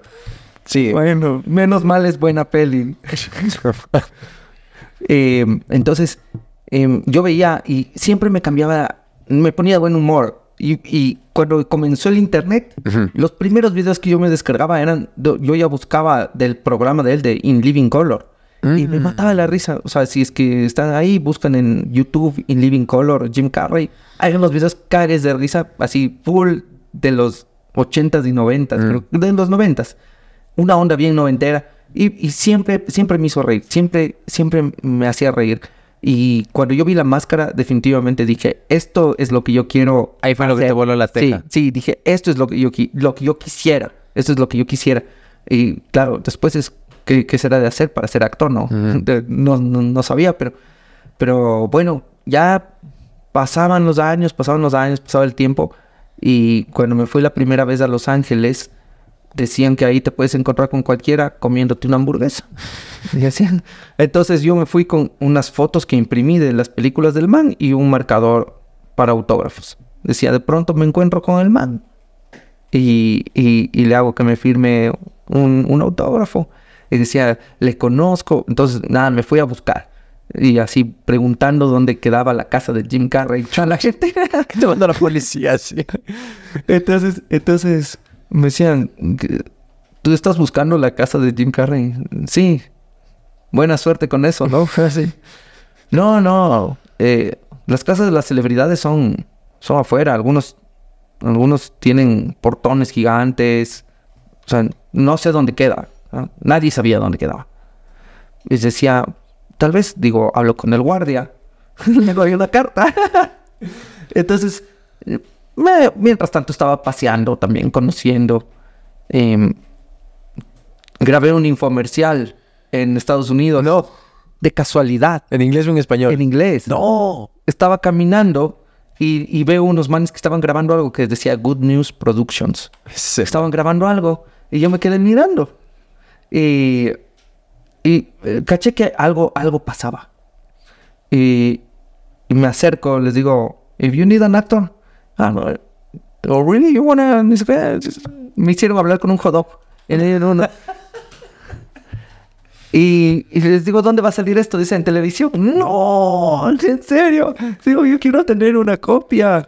Pero no, nunca tuve la copia y he buscado Good News Productions y no, no, no encuentro. Ya. Pero, pero, bueno, De grabé, algún lado por ahí salió. grabé y, y me dieron unos diálogos y me dieron un guion No. con diálogos en inglés que me los aprendí ese rato y ahí tonteando un poco. Y hablaba con un hot- con una salchicha de hot dog. Hablaba y, y en el plano solo se veía el hot dog moviéndose y yo, ah, yes. Y era como de unas operadoras de teléfono. No me acuerdo más. Pero bueno, eh, doy con doy con el Low Factory que quería yo buscarle al dueño del Low Factory porque sabía que el dueño del Low Factory es amigo de Jim Carrey. Que siempre dije, el un- una persona le conoce a otra y otra a otra y otra a otra y así alguien le debe conocer. Entonces me voy al Low Factory a buscarle. Y no, el señor ya ha tenido como 80 años. Sí. Claro, él era amigo de él, pero cuando Jim Carrey avanzaba. Claro, igual que en el Comedy Store donde él salió, Mitzi Shore, que era la dueña, igual ya recién falleció hace Sí, un par de falleció, años. ajá. Entonces, esos de esa generación que se pusieron los bares de comedia, todos ya eran cuchos. Ahorita ya están, claro. Claro. Entonces, nada, no, no, no pude dar con él. Entonces, me regresé. En el 2015 hacen el estreno de la película Tonto y Retonto, la parte 2. Ajá. Entonces, ellos estaban en las premieres, en todos los cines, en todos los talk shows, en programas de Jimmy Fallon, todo eso. Entonces, yo me fui también para allá. Y cuando llego, resulta que estos manes estaban en Holanda. Estaban en Europa haciendo en Londres. Promoción. Ya nada, pues ya ahí me relajé. Igual estaba con mis fotitos y mi marcador. Vi la película ya y toda la cosa. Bueno. Y después de eso en el 2000... En, en, en, en- ¿Qué, qué pasó? Creo que el Chubi se está... Se le está metiendo el espíritu de Jim Carrey. Espera, le voy a abrir la puerta. Yo sí escuchaba los sonidos. Digo, ¿qué para así endemoniado?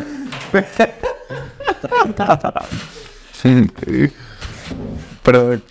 Bueno, en el 2014 también me fui a conocer el Comedy Store.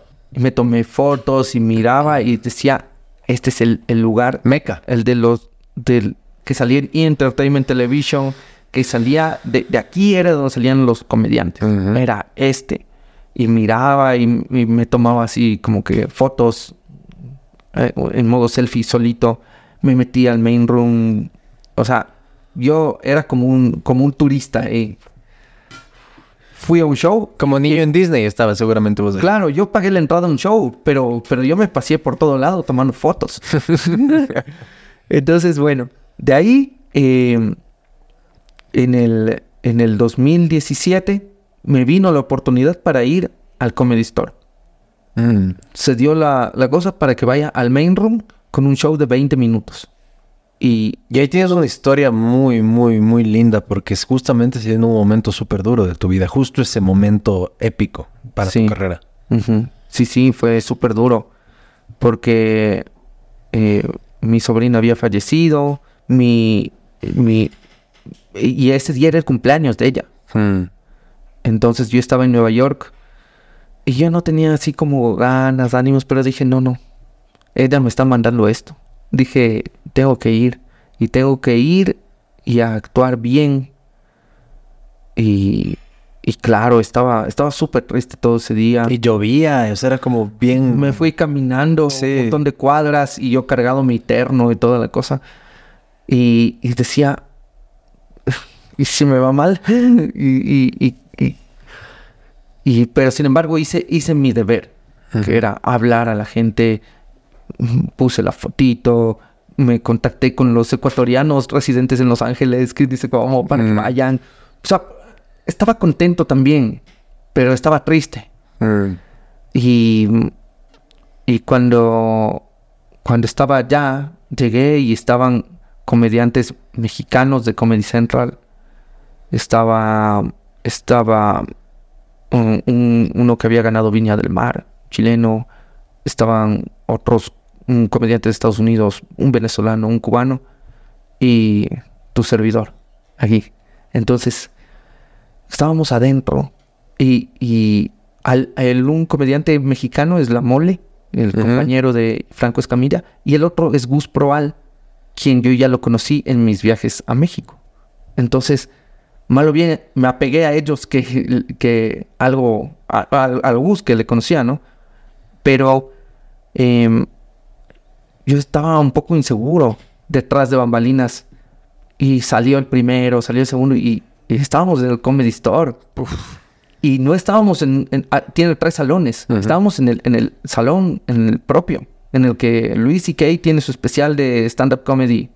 Donde Richard Pryor hacía todas sus cosas. Exacto. Sam Kinson de todos los En leyendas.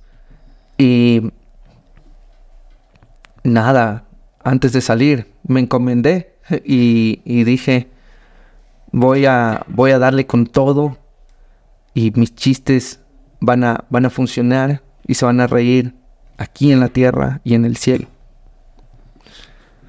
Y salí y, y me fue increíble, me fue increíble. La Me, rompiste. me fue súper bien. Con decirte que me interrumpieron con aplausos a la mitad de mi, de mi este y seguía.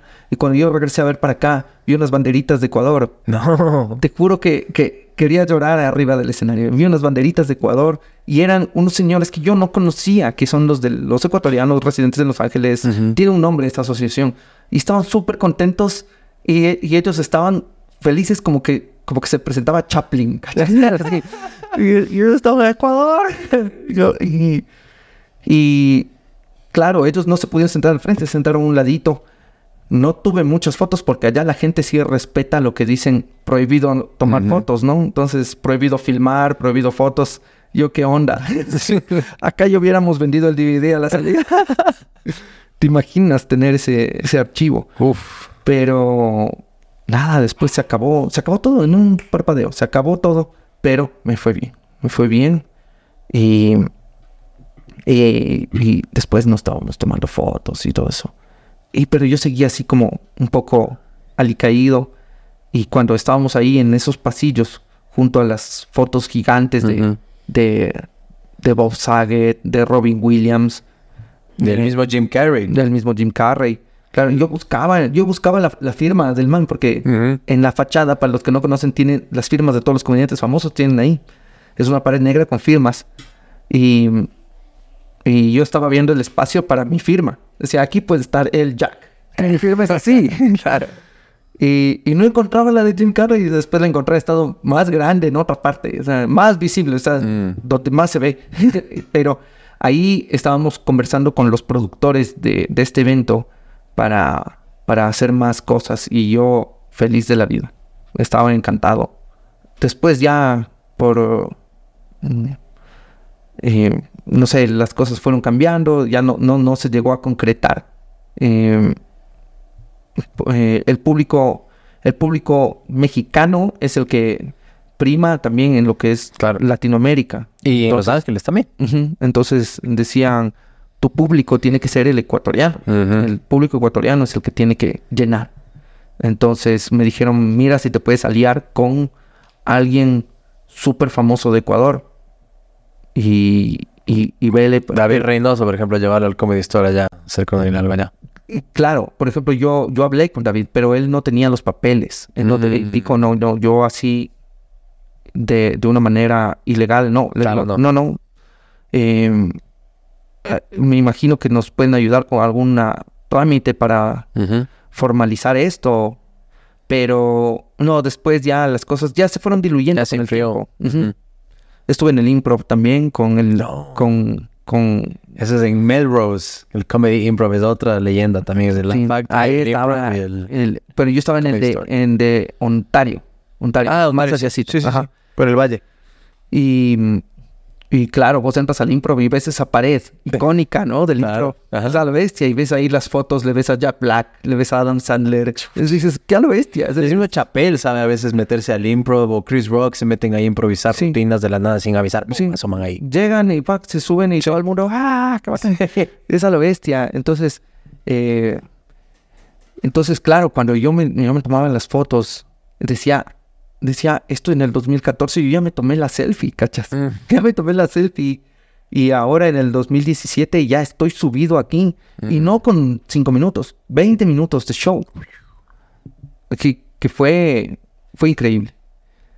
Pero bueno, en ese viaje eh, no, no hice nada con respecto a lo de Jim Carrey y todo eso, sino que estaba enfocado en, en hacer bien esto, que era lo que fui. Y en el, en el 2018, eh, yo, estaba, yo quería celebrar mi cumpleaños en el Lao Factory eh, para, como una celebración para mí. Mm. Entonces, cuando voy eh, a comprar los pasajes, no, no terminé de dar clic. Y mm, ahí a veces estás pajareando, que sí, que no, dudas, estás esperando que haya un pasaje más barato, Ujú. en fin. Y después veo eh, en Instagram, veo que un man comparte, no puedo, no puedo creer, voy a conocer a Jim Carrey, mi actor favorito, y salían las fotos de las películas.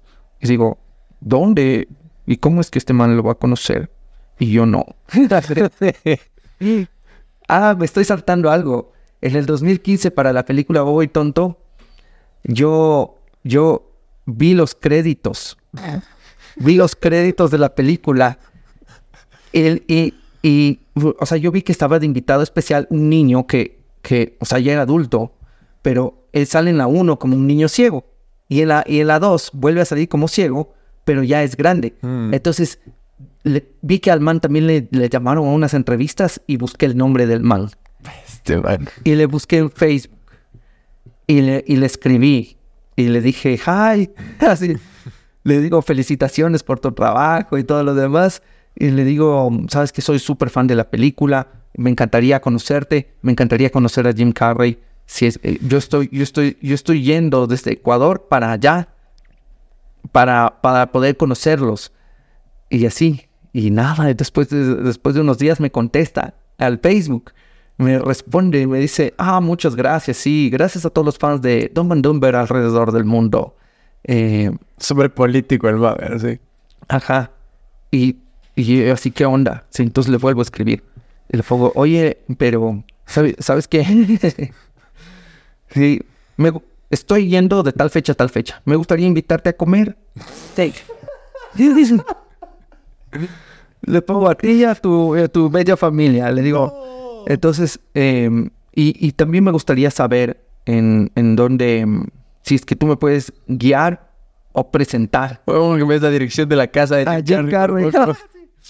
Y el man, y, y, y después de eso me dice, ah, muchas gracias, me siento bendecido de haber podido trabajar en dos ocasiones con Jim Carrey, pero la verdad que yo no, no estoy apegado a la actuación, yo no tengo nada que ver con eso, yo trabajé en esto y, y no sé, no sé más.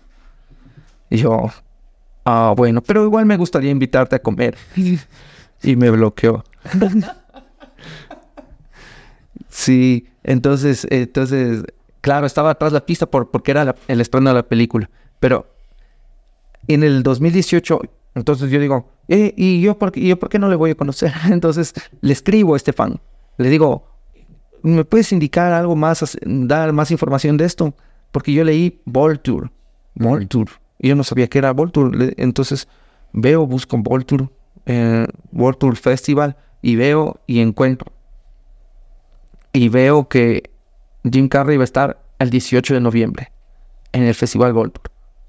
Tickets available. tax, tac, tac, tac, siete puestos. Comprar. Y compré el ticket y me puse a llorar instantáneamente. Me puse a llorar así porque decía, no puedo creer. ¿Y qué, qué- dónde será? ¿Qué será? En, en, en algún salón grande le voy a ver como, como de lejos, como si que estuviera en un concierto. Mm. Le voy a ver de cerca. ¿Será algo que se va a compartir? ¿Qué onda? Va a haber un meet and greet, ¿qué diablos? No sabía Sí, nada. no, no, no sabía nada. Y después de eso compré el pasaje. Y cuando el man ya me respondió, yo ya había comprado.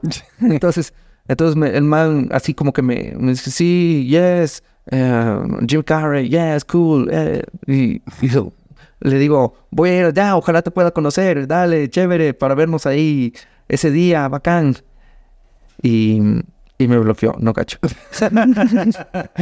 entonces, entonces, claro, ahí me fui con tiempo, busqué hotel al lado del hotel en donde iba a ser, que fue en el Salón Roosevelt, en el Hotel Roosevelt, en el Blossom Ballroom, que se llama ese salón donde se presentaban los Oscars la primera vez. Claro, y costaba 30 centavos el costo de la entrada. En, ese, en esa época había que pagar para ir a ver los premios Oscar y el menú fue pollo, como el pollo Texas Chicken brosterizado. Era un pollo brosterizado el menú para el primer Oscar. Ah, ¿en serio? Ajá.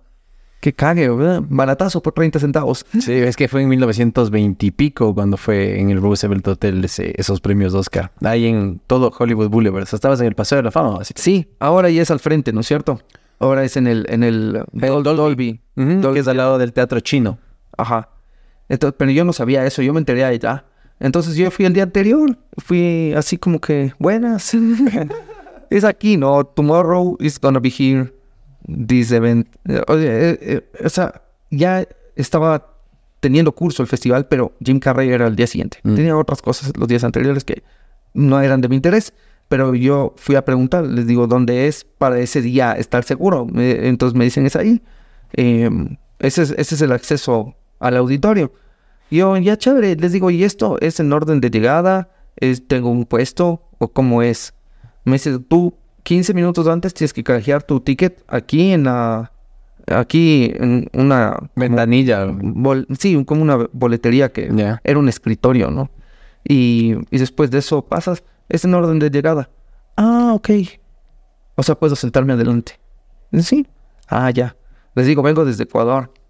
Ah, ya, cool. Sí, sí, aquí hay gente de todo el mundo. Sí, hay- sí, le digo, pero vine específicamente para este evento. Ah, sí. Y que la mamá me dice que, ¿cómo así? Le digo, porque quiero conocer a Jim Carrey. Ah, sí, va a estar mañana, va a estar mañana, sí. no, buena suerte, dale.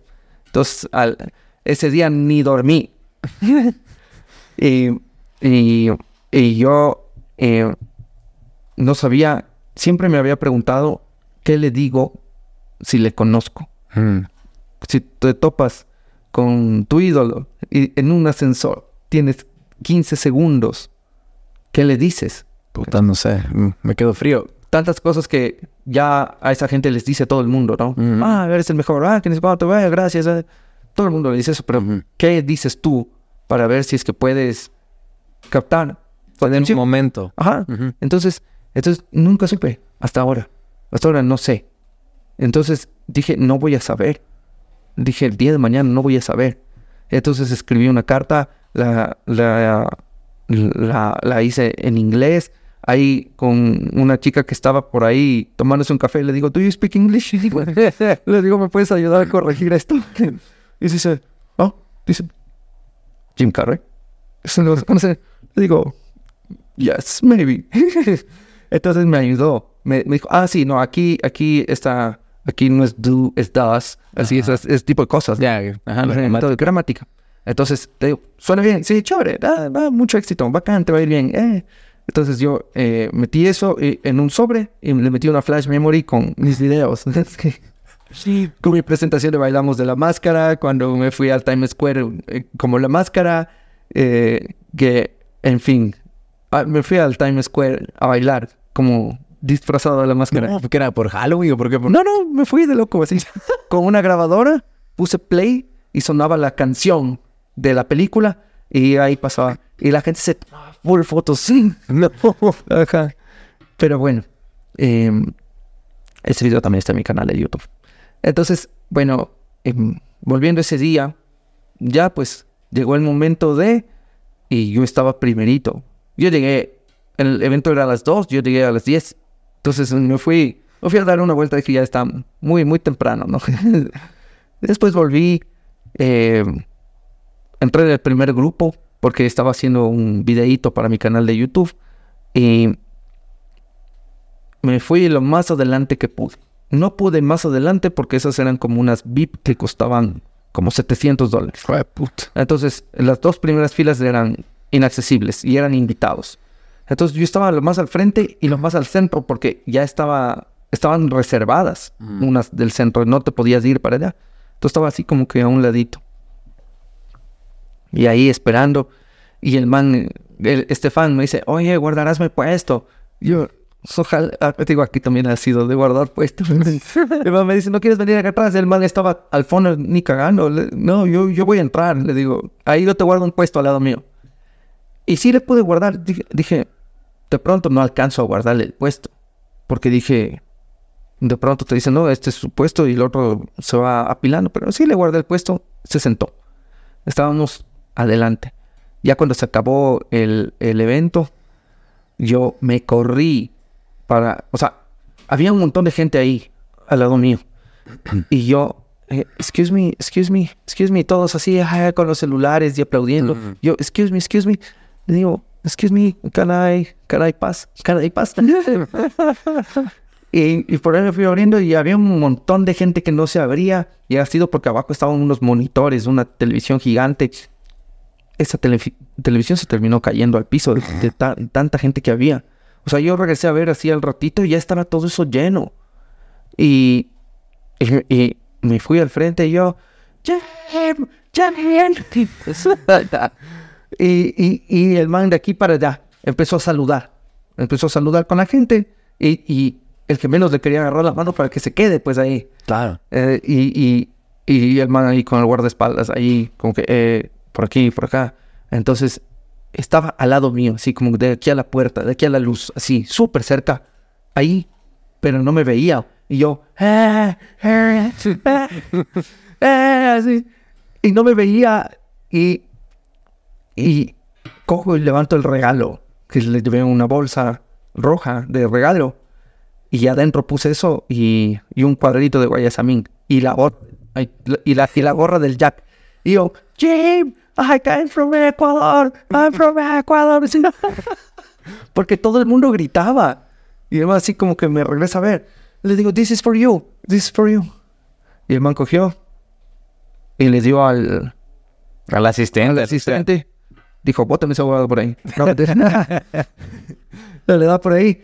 Y, y, y, el mal me dice, thank you, thank you. Y me da la mano. Le digo, Jim, you are... ¿Estamos agarrados así de la mano? ¿O son listos así, solo todos quedaron así mientras hablaban? O sea, la típica que, estás ahí un ratito, ¿no? Pero eh, cuando estábamos así, le digo, gracias, gracias por, por todo. Yo soy comediante y soy actor también, gracias a ti. Y gracias por hacer reír a todo el mundo. Y el man me, me dice, o sea, es como que para mí fue como el mundo se detuvo así. Y me dice, apreciemos y valoremos este momento, este hermoso momento de contacto. Y me, dijo, gracias, gracias por eso.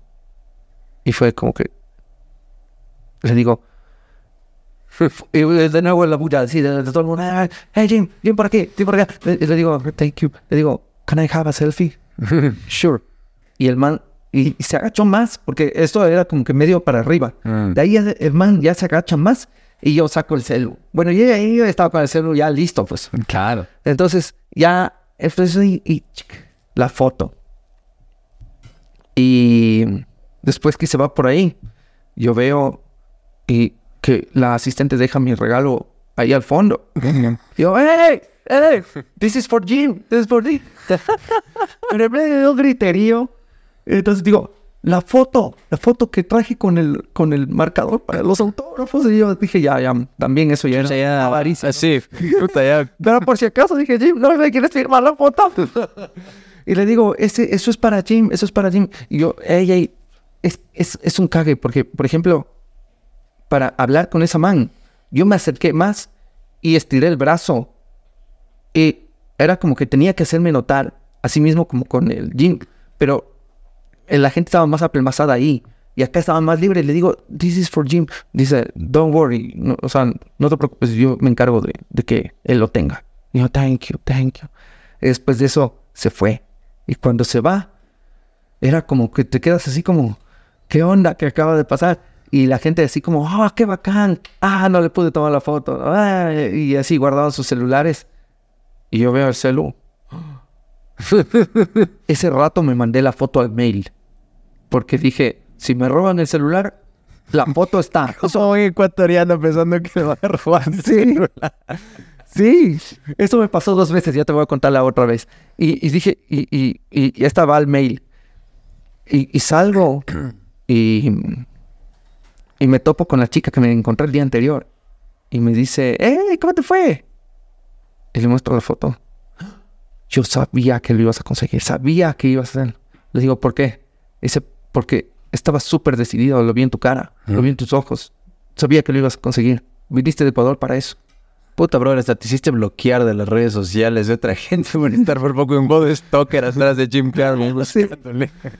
Sí, oye, y, y nada, pues yo cuando subí la foto al Instagram decía, o sea, qué bacán, o sea, no, no, no terminaba de asimilar, pues. Entonces me puse a editar el video de todo lo que estaba haciendo y le subí igual por mi cumpleaños. Y en mi cumpleaños me fui esa noche a Low Factory y me presenté ahí en, en, en, open, en Open Mic, aunque sea, pero, pero me subí. Ajá. Y dije, qué loco. Y yo esperando hasta ahora que me conteste ese correo.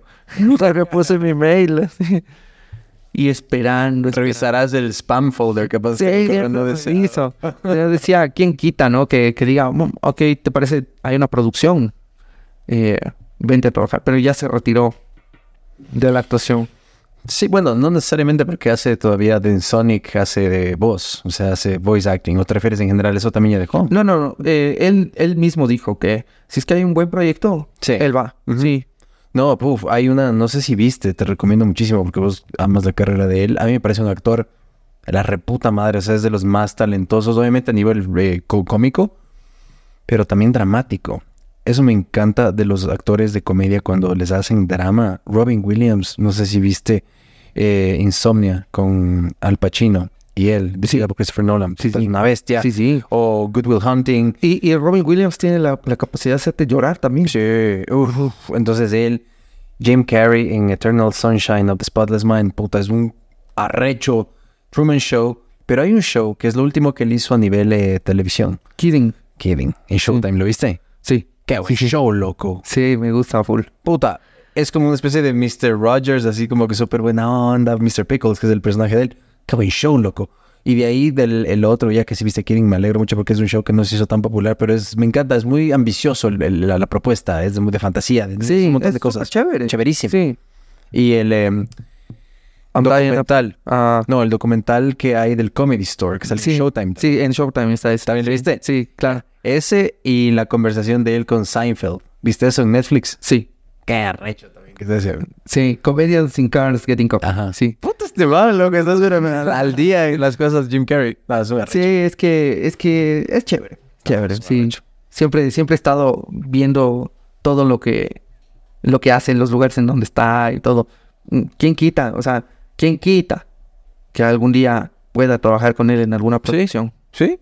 A lo, como te dije, creo una vez que conversamos, a lo Luisito Comunica, el man que en su puta vida de haber esperado o pensado que iba a ser actor o Bad Bunny y les meten a hacer voces en películas animadas, capaz por ahí. Pero igual te toca ir al estudio a grabar con él. Te toca ¿Quién ir a la quita? premier, te toca ir a todo. Claro, sería lo caso.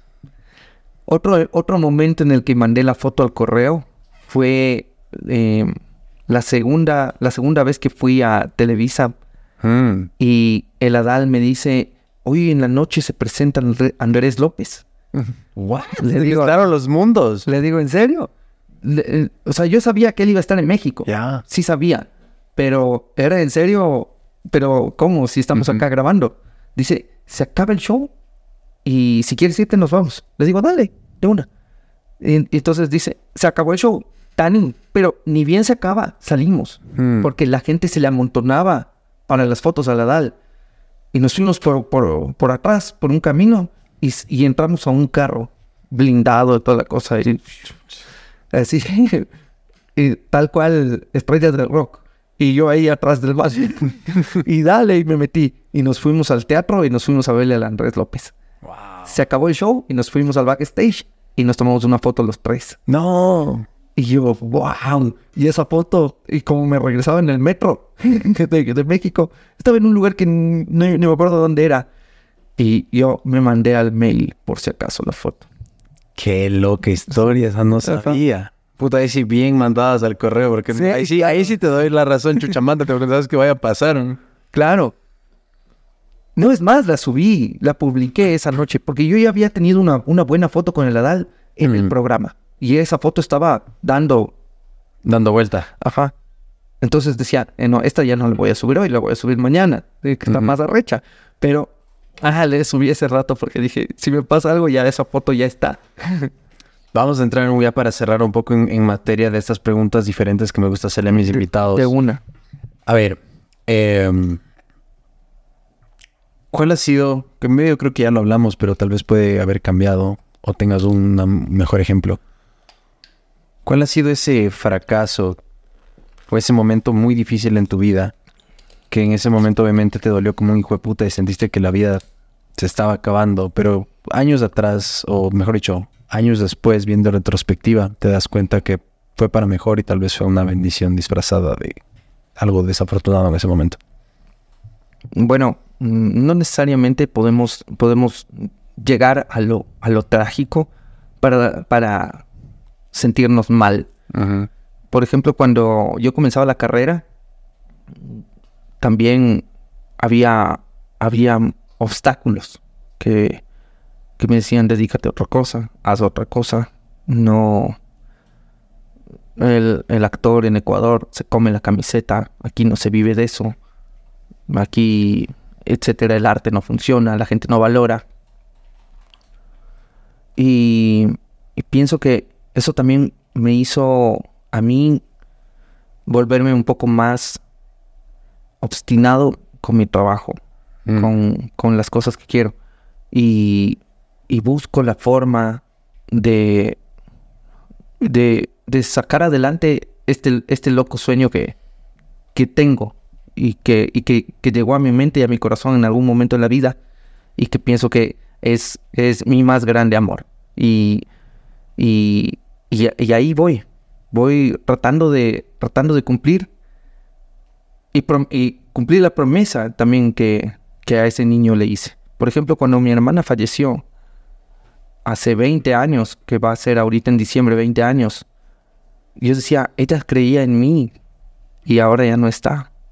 Y decía, ella creía.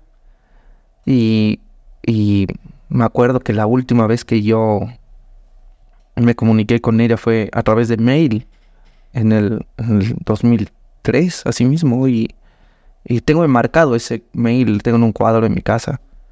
Y, y me decía que siempre le encantaba como, como yo llegaba de la escuela y le empezaba a remedar al cantinflas. y decía, siempre, siempre, que, que, que, que siga adelante, ¿no? Y, y, y cuando, cuando ella se fue, es como que me prometí a mí, le prometí a ella. Y es como, es como un fuego interior que, que me ayuda para, para no dejar cuando muchas veces quiero botar la toalla. Cuando, o muchas veces he querido botar la toalla. He sentido que, digo, en realidad mis papás tenían razón. Aquí nadie valora esto, aquí no se vive de esto. Pero he querido, he querido seguir adelante. Y pese a que ha habido veces en que la alegría se me ha disminuido, otras veces ha aumentado, he podido, he podido seguir retomando el camino un montón de veces. Y, y sigo, sigo en eso, amigo, sigo, sigo adelante en eso. Y no me veo haciendo otra cosa en la vida. Mm. ¿Cuál crees que es ese pensamiento? ¿Cuál fue el pensamiento que lo tenías muy arraigado y muy marcado en tu vida y que sientes que ha cambiado, que los, una idea que estabas identificado que la has soltado? No sé, pienso que hay, un pensamiento en general que es el que se está soltando, que ya no, pero yo no lo tuve. Esto de que aquí, aquí no, no se puede vivir de esto, o que no podemos despegar, o que un artista ecuatoriano no puede llegar a los más altos estándares. Eh, yo nunca pensé eso. Más bien, eh, siempre, siempre he pensado que bueno, no hay porque no ha habido un antecedente, Hmm. pero puede haber. Y si no hay, bacán. Eh, como dice Arnold Schwarzenegger, si nadie lo ha hecho, es más emocionante aún, porque voy a ser el primero. Así dice Arnold Schwarzenegger. Y, y- y la gente les decía que no. Entonces, yo creo que, yo creo que ese es un pensamiento que, que ahora ya con las redes sociales ha exponenciado y, y es visible. Mm. Que cualquiera puede llegar a tener fama sin salir de su cuarto. Grabándose un TikTok puede, puede, puede romperla, ¿cachas? Puede romperla. Eh, no, no sé qué venga el día de mañana en el futuro, pero, pero yo sigo, sigo pensando en que es posible. Schwarzenegger es un hijo de puta. Ese man, antes de hacer las películas y todo, el man primero ya se hizo millonario a través de bienes raíces. El man era súper inteligente. Tenía un plan bien.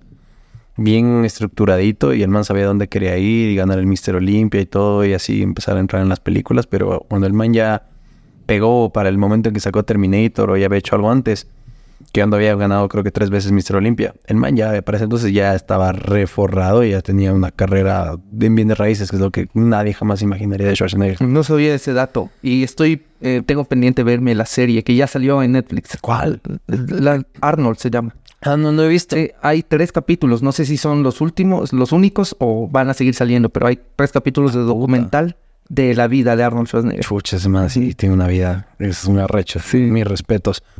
¿Cuándo fue la última vez que lloraste? Ahorita hace un rato casi.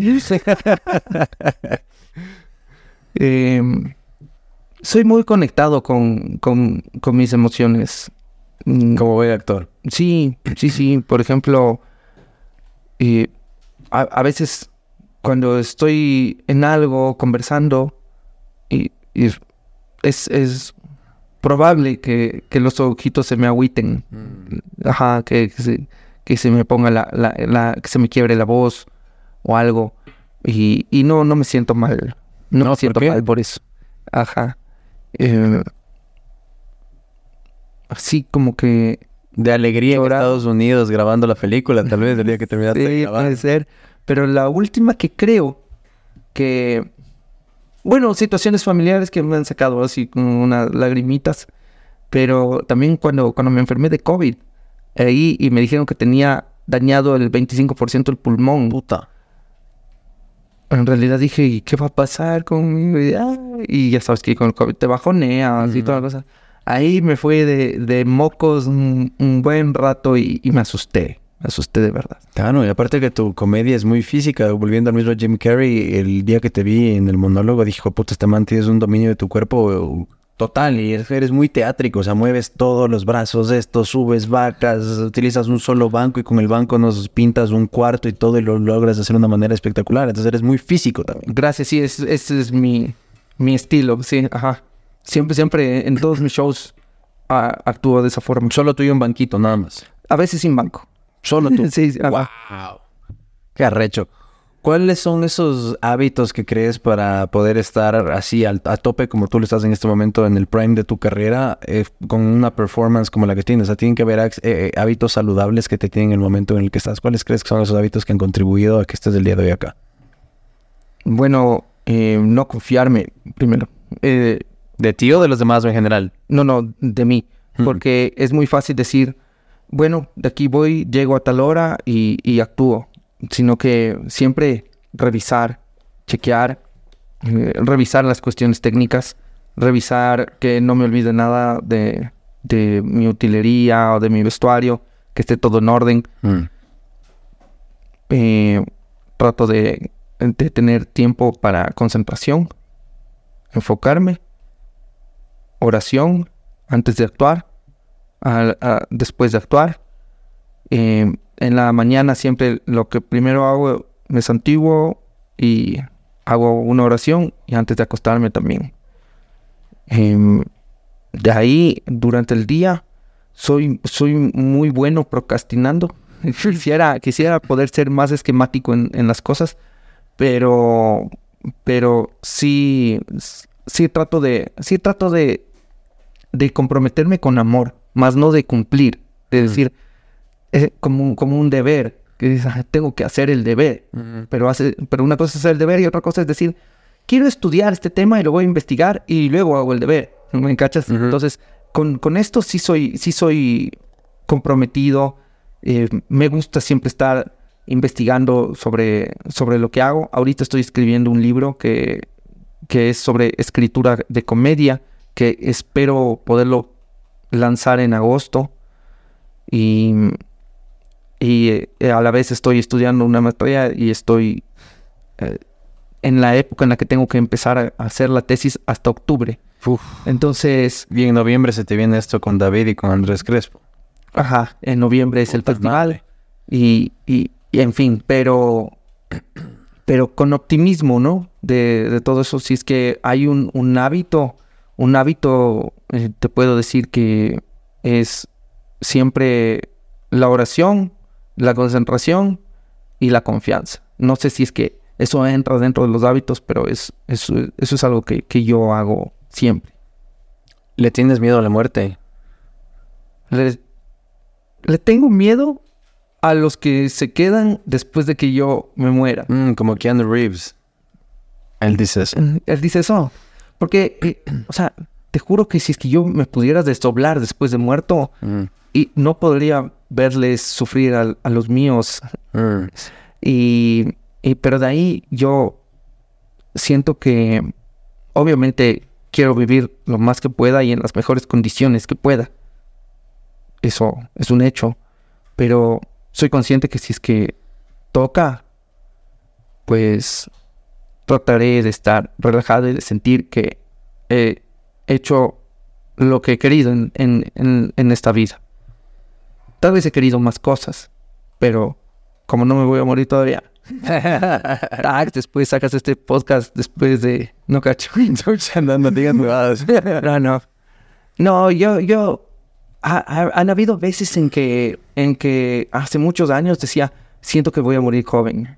Mm, Todos tenemos eso. Yo también decía, porque lo de Jim Morrison el club de los 27, yo estoy seguro que voy a morir joven. eh, y todos creo que pasamos por esa época que queremos Y- para y la idea de la muerte. Han habido otras épocas en las que digo, creo que me voy a morir de bien viejito.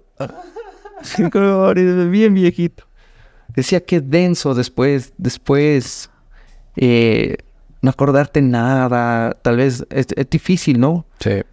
Pero nada, más bien yo lo, lo que tengo miedo es la muerte de los míos. Eso, eso es, yo le tengo mucho respeto y, y siento que son, son golpes fuertes que son difíciles de superar, pero y que ni siquiera queremos imaginarnos.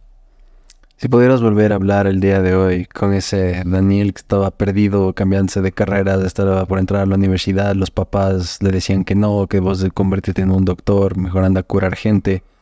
El día de hoy, ¿qué le dirías? Les diría, Dani, lo que tú querías hacer no va a ser tan rápido como pensabas. Mm, Mm, Tal vez te tome un poco más de tiempo, pero no te, no te, no te abandones porque siempre estás avanzando. Siempre vas a seguir avanzando para adelante. Y, y siéntete bien porque no te has, no te has rendido.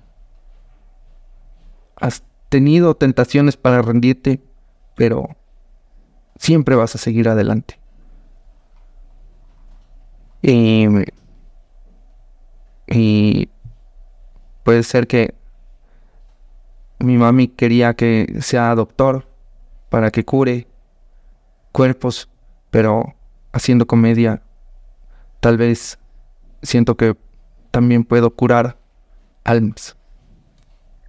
Así que dale, siéntete bien y dale y sigue siendo así de ocurrido y loco como eres. Qué arrecho, loco. Esa, esa, esa frase podría ser hasta, no sé, como el, el- headline o el punchline de algo. eh, no curo vidas, yo curo almas. Porque es verdad. Es lo que haces, es, es lo que haces es lo más difícil de todo, hacer reír a la gente. Yo creo que es uno de esos dones más cagados que existen, porque con la comedia tienes el feedback inmediato. Boom, te enteras de ese rato si un chiste aterrizó no. lo más difícil que hay. Por eso, como te decía, los actores que pueden brincar de la comedia al drama, pero son unos arrechos de la puta madre. Y no necesariamente viceversa, no todos son unos dioses haciendo Shakespeare o teatro o drama, pueden brincar a la comedia y romperla de esa manera. Hay algunos, pero no todos. Entonces, nada, puta, soy un fan gigante tuyo, te admiro full, me encanta la historia de vida que tienes, eres un hombre puta que ha pasado de todo. Y a pesar de los golpes de la vida y a pesar de, de estar en estas montañas rusas, subir, bajar, subir, bajar, tienes un poder de constancia y de disciplina que yo le agregaría a tus hábitos saludables eres constante, no te rindes, eres muy determinado. Y eso es lo que te tiene el día de hoy acá.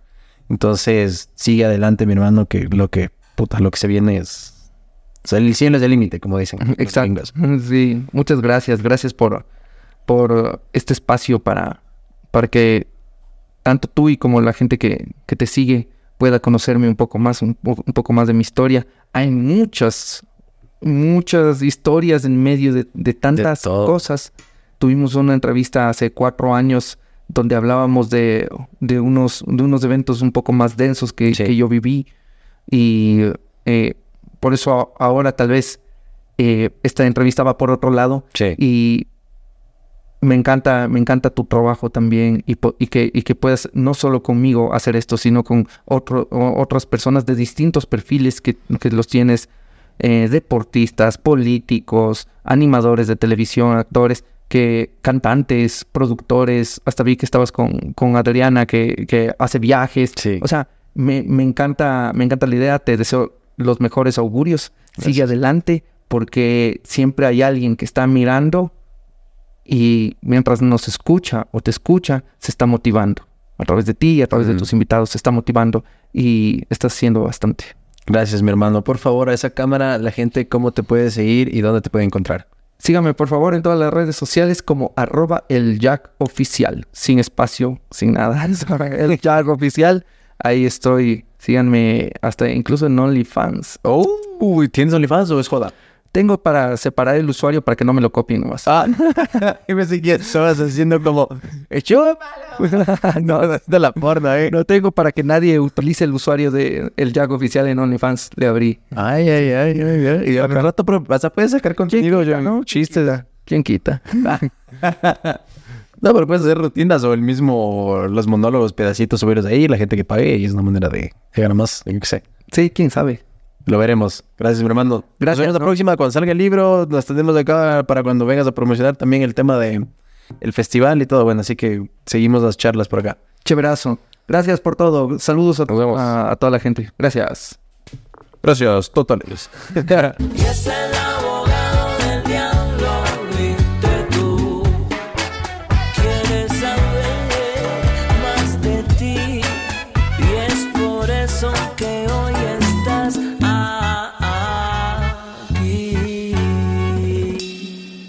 Gracias por acompañarme en un nuevo episodio del podcast. Si es que te gustó o aprendiste algo nuevo, por favor dale 5 estrellas en Spotify y no te olvides de compartirlo con tus amigos u otras personas en las redes sociales, ya que eso nos ayuda a crecer. Nos vemos la próxima. Que estés bien. Chao, chao.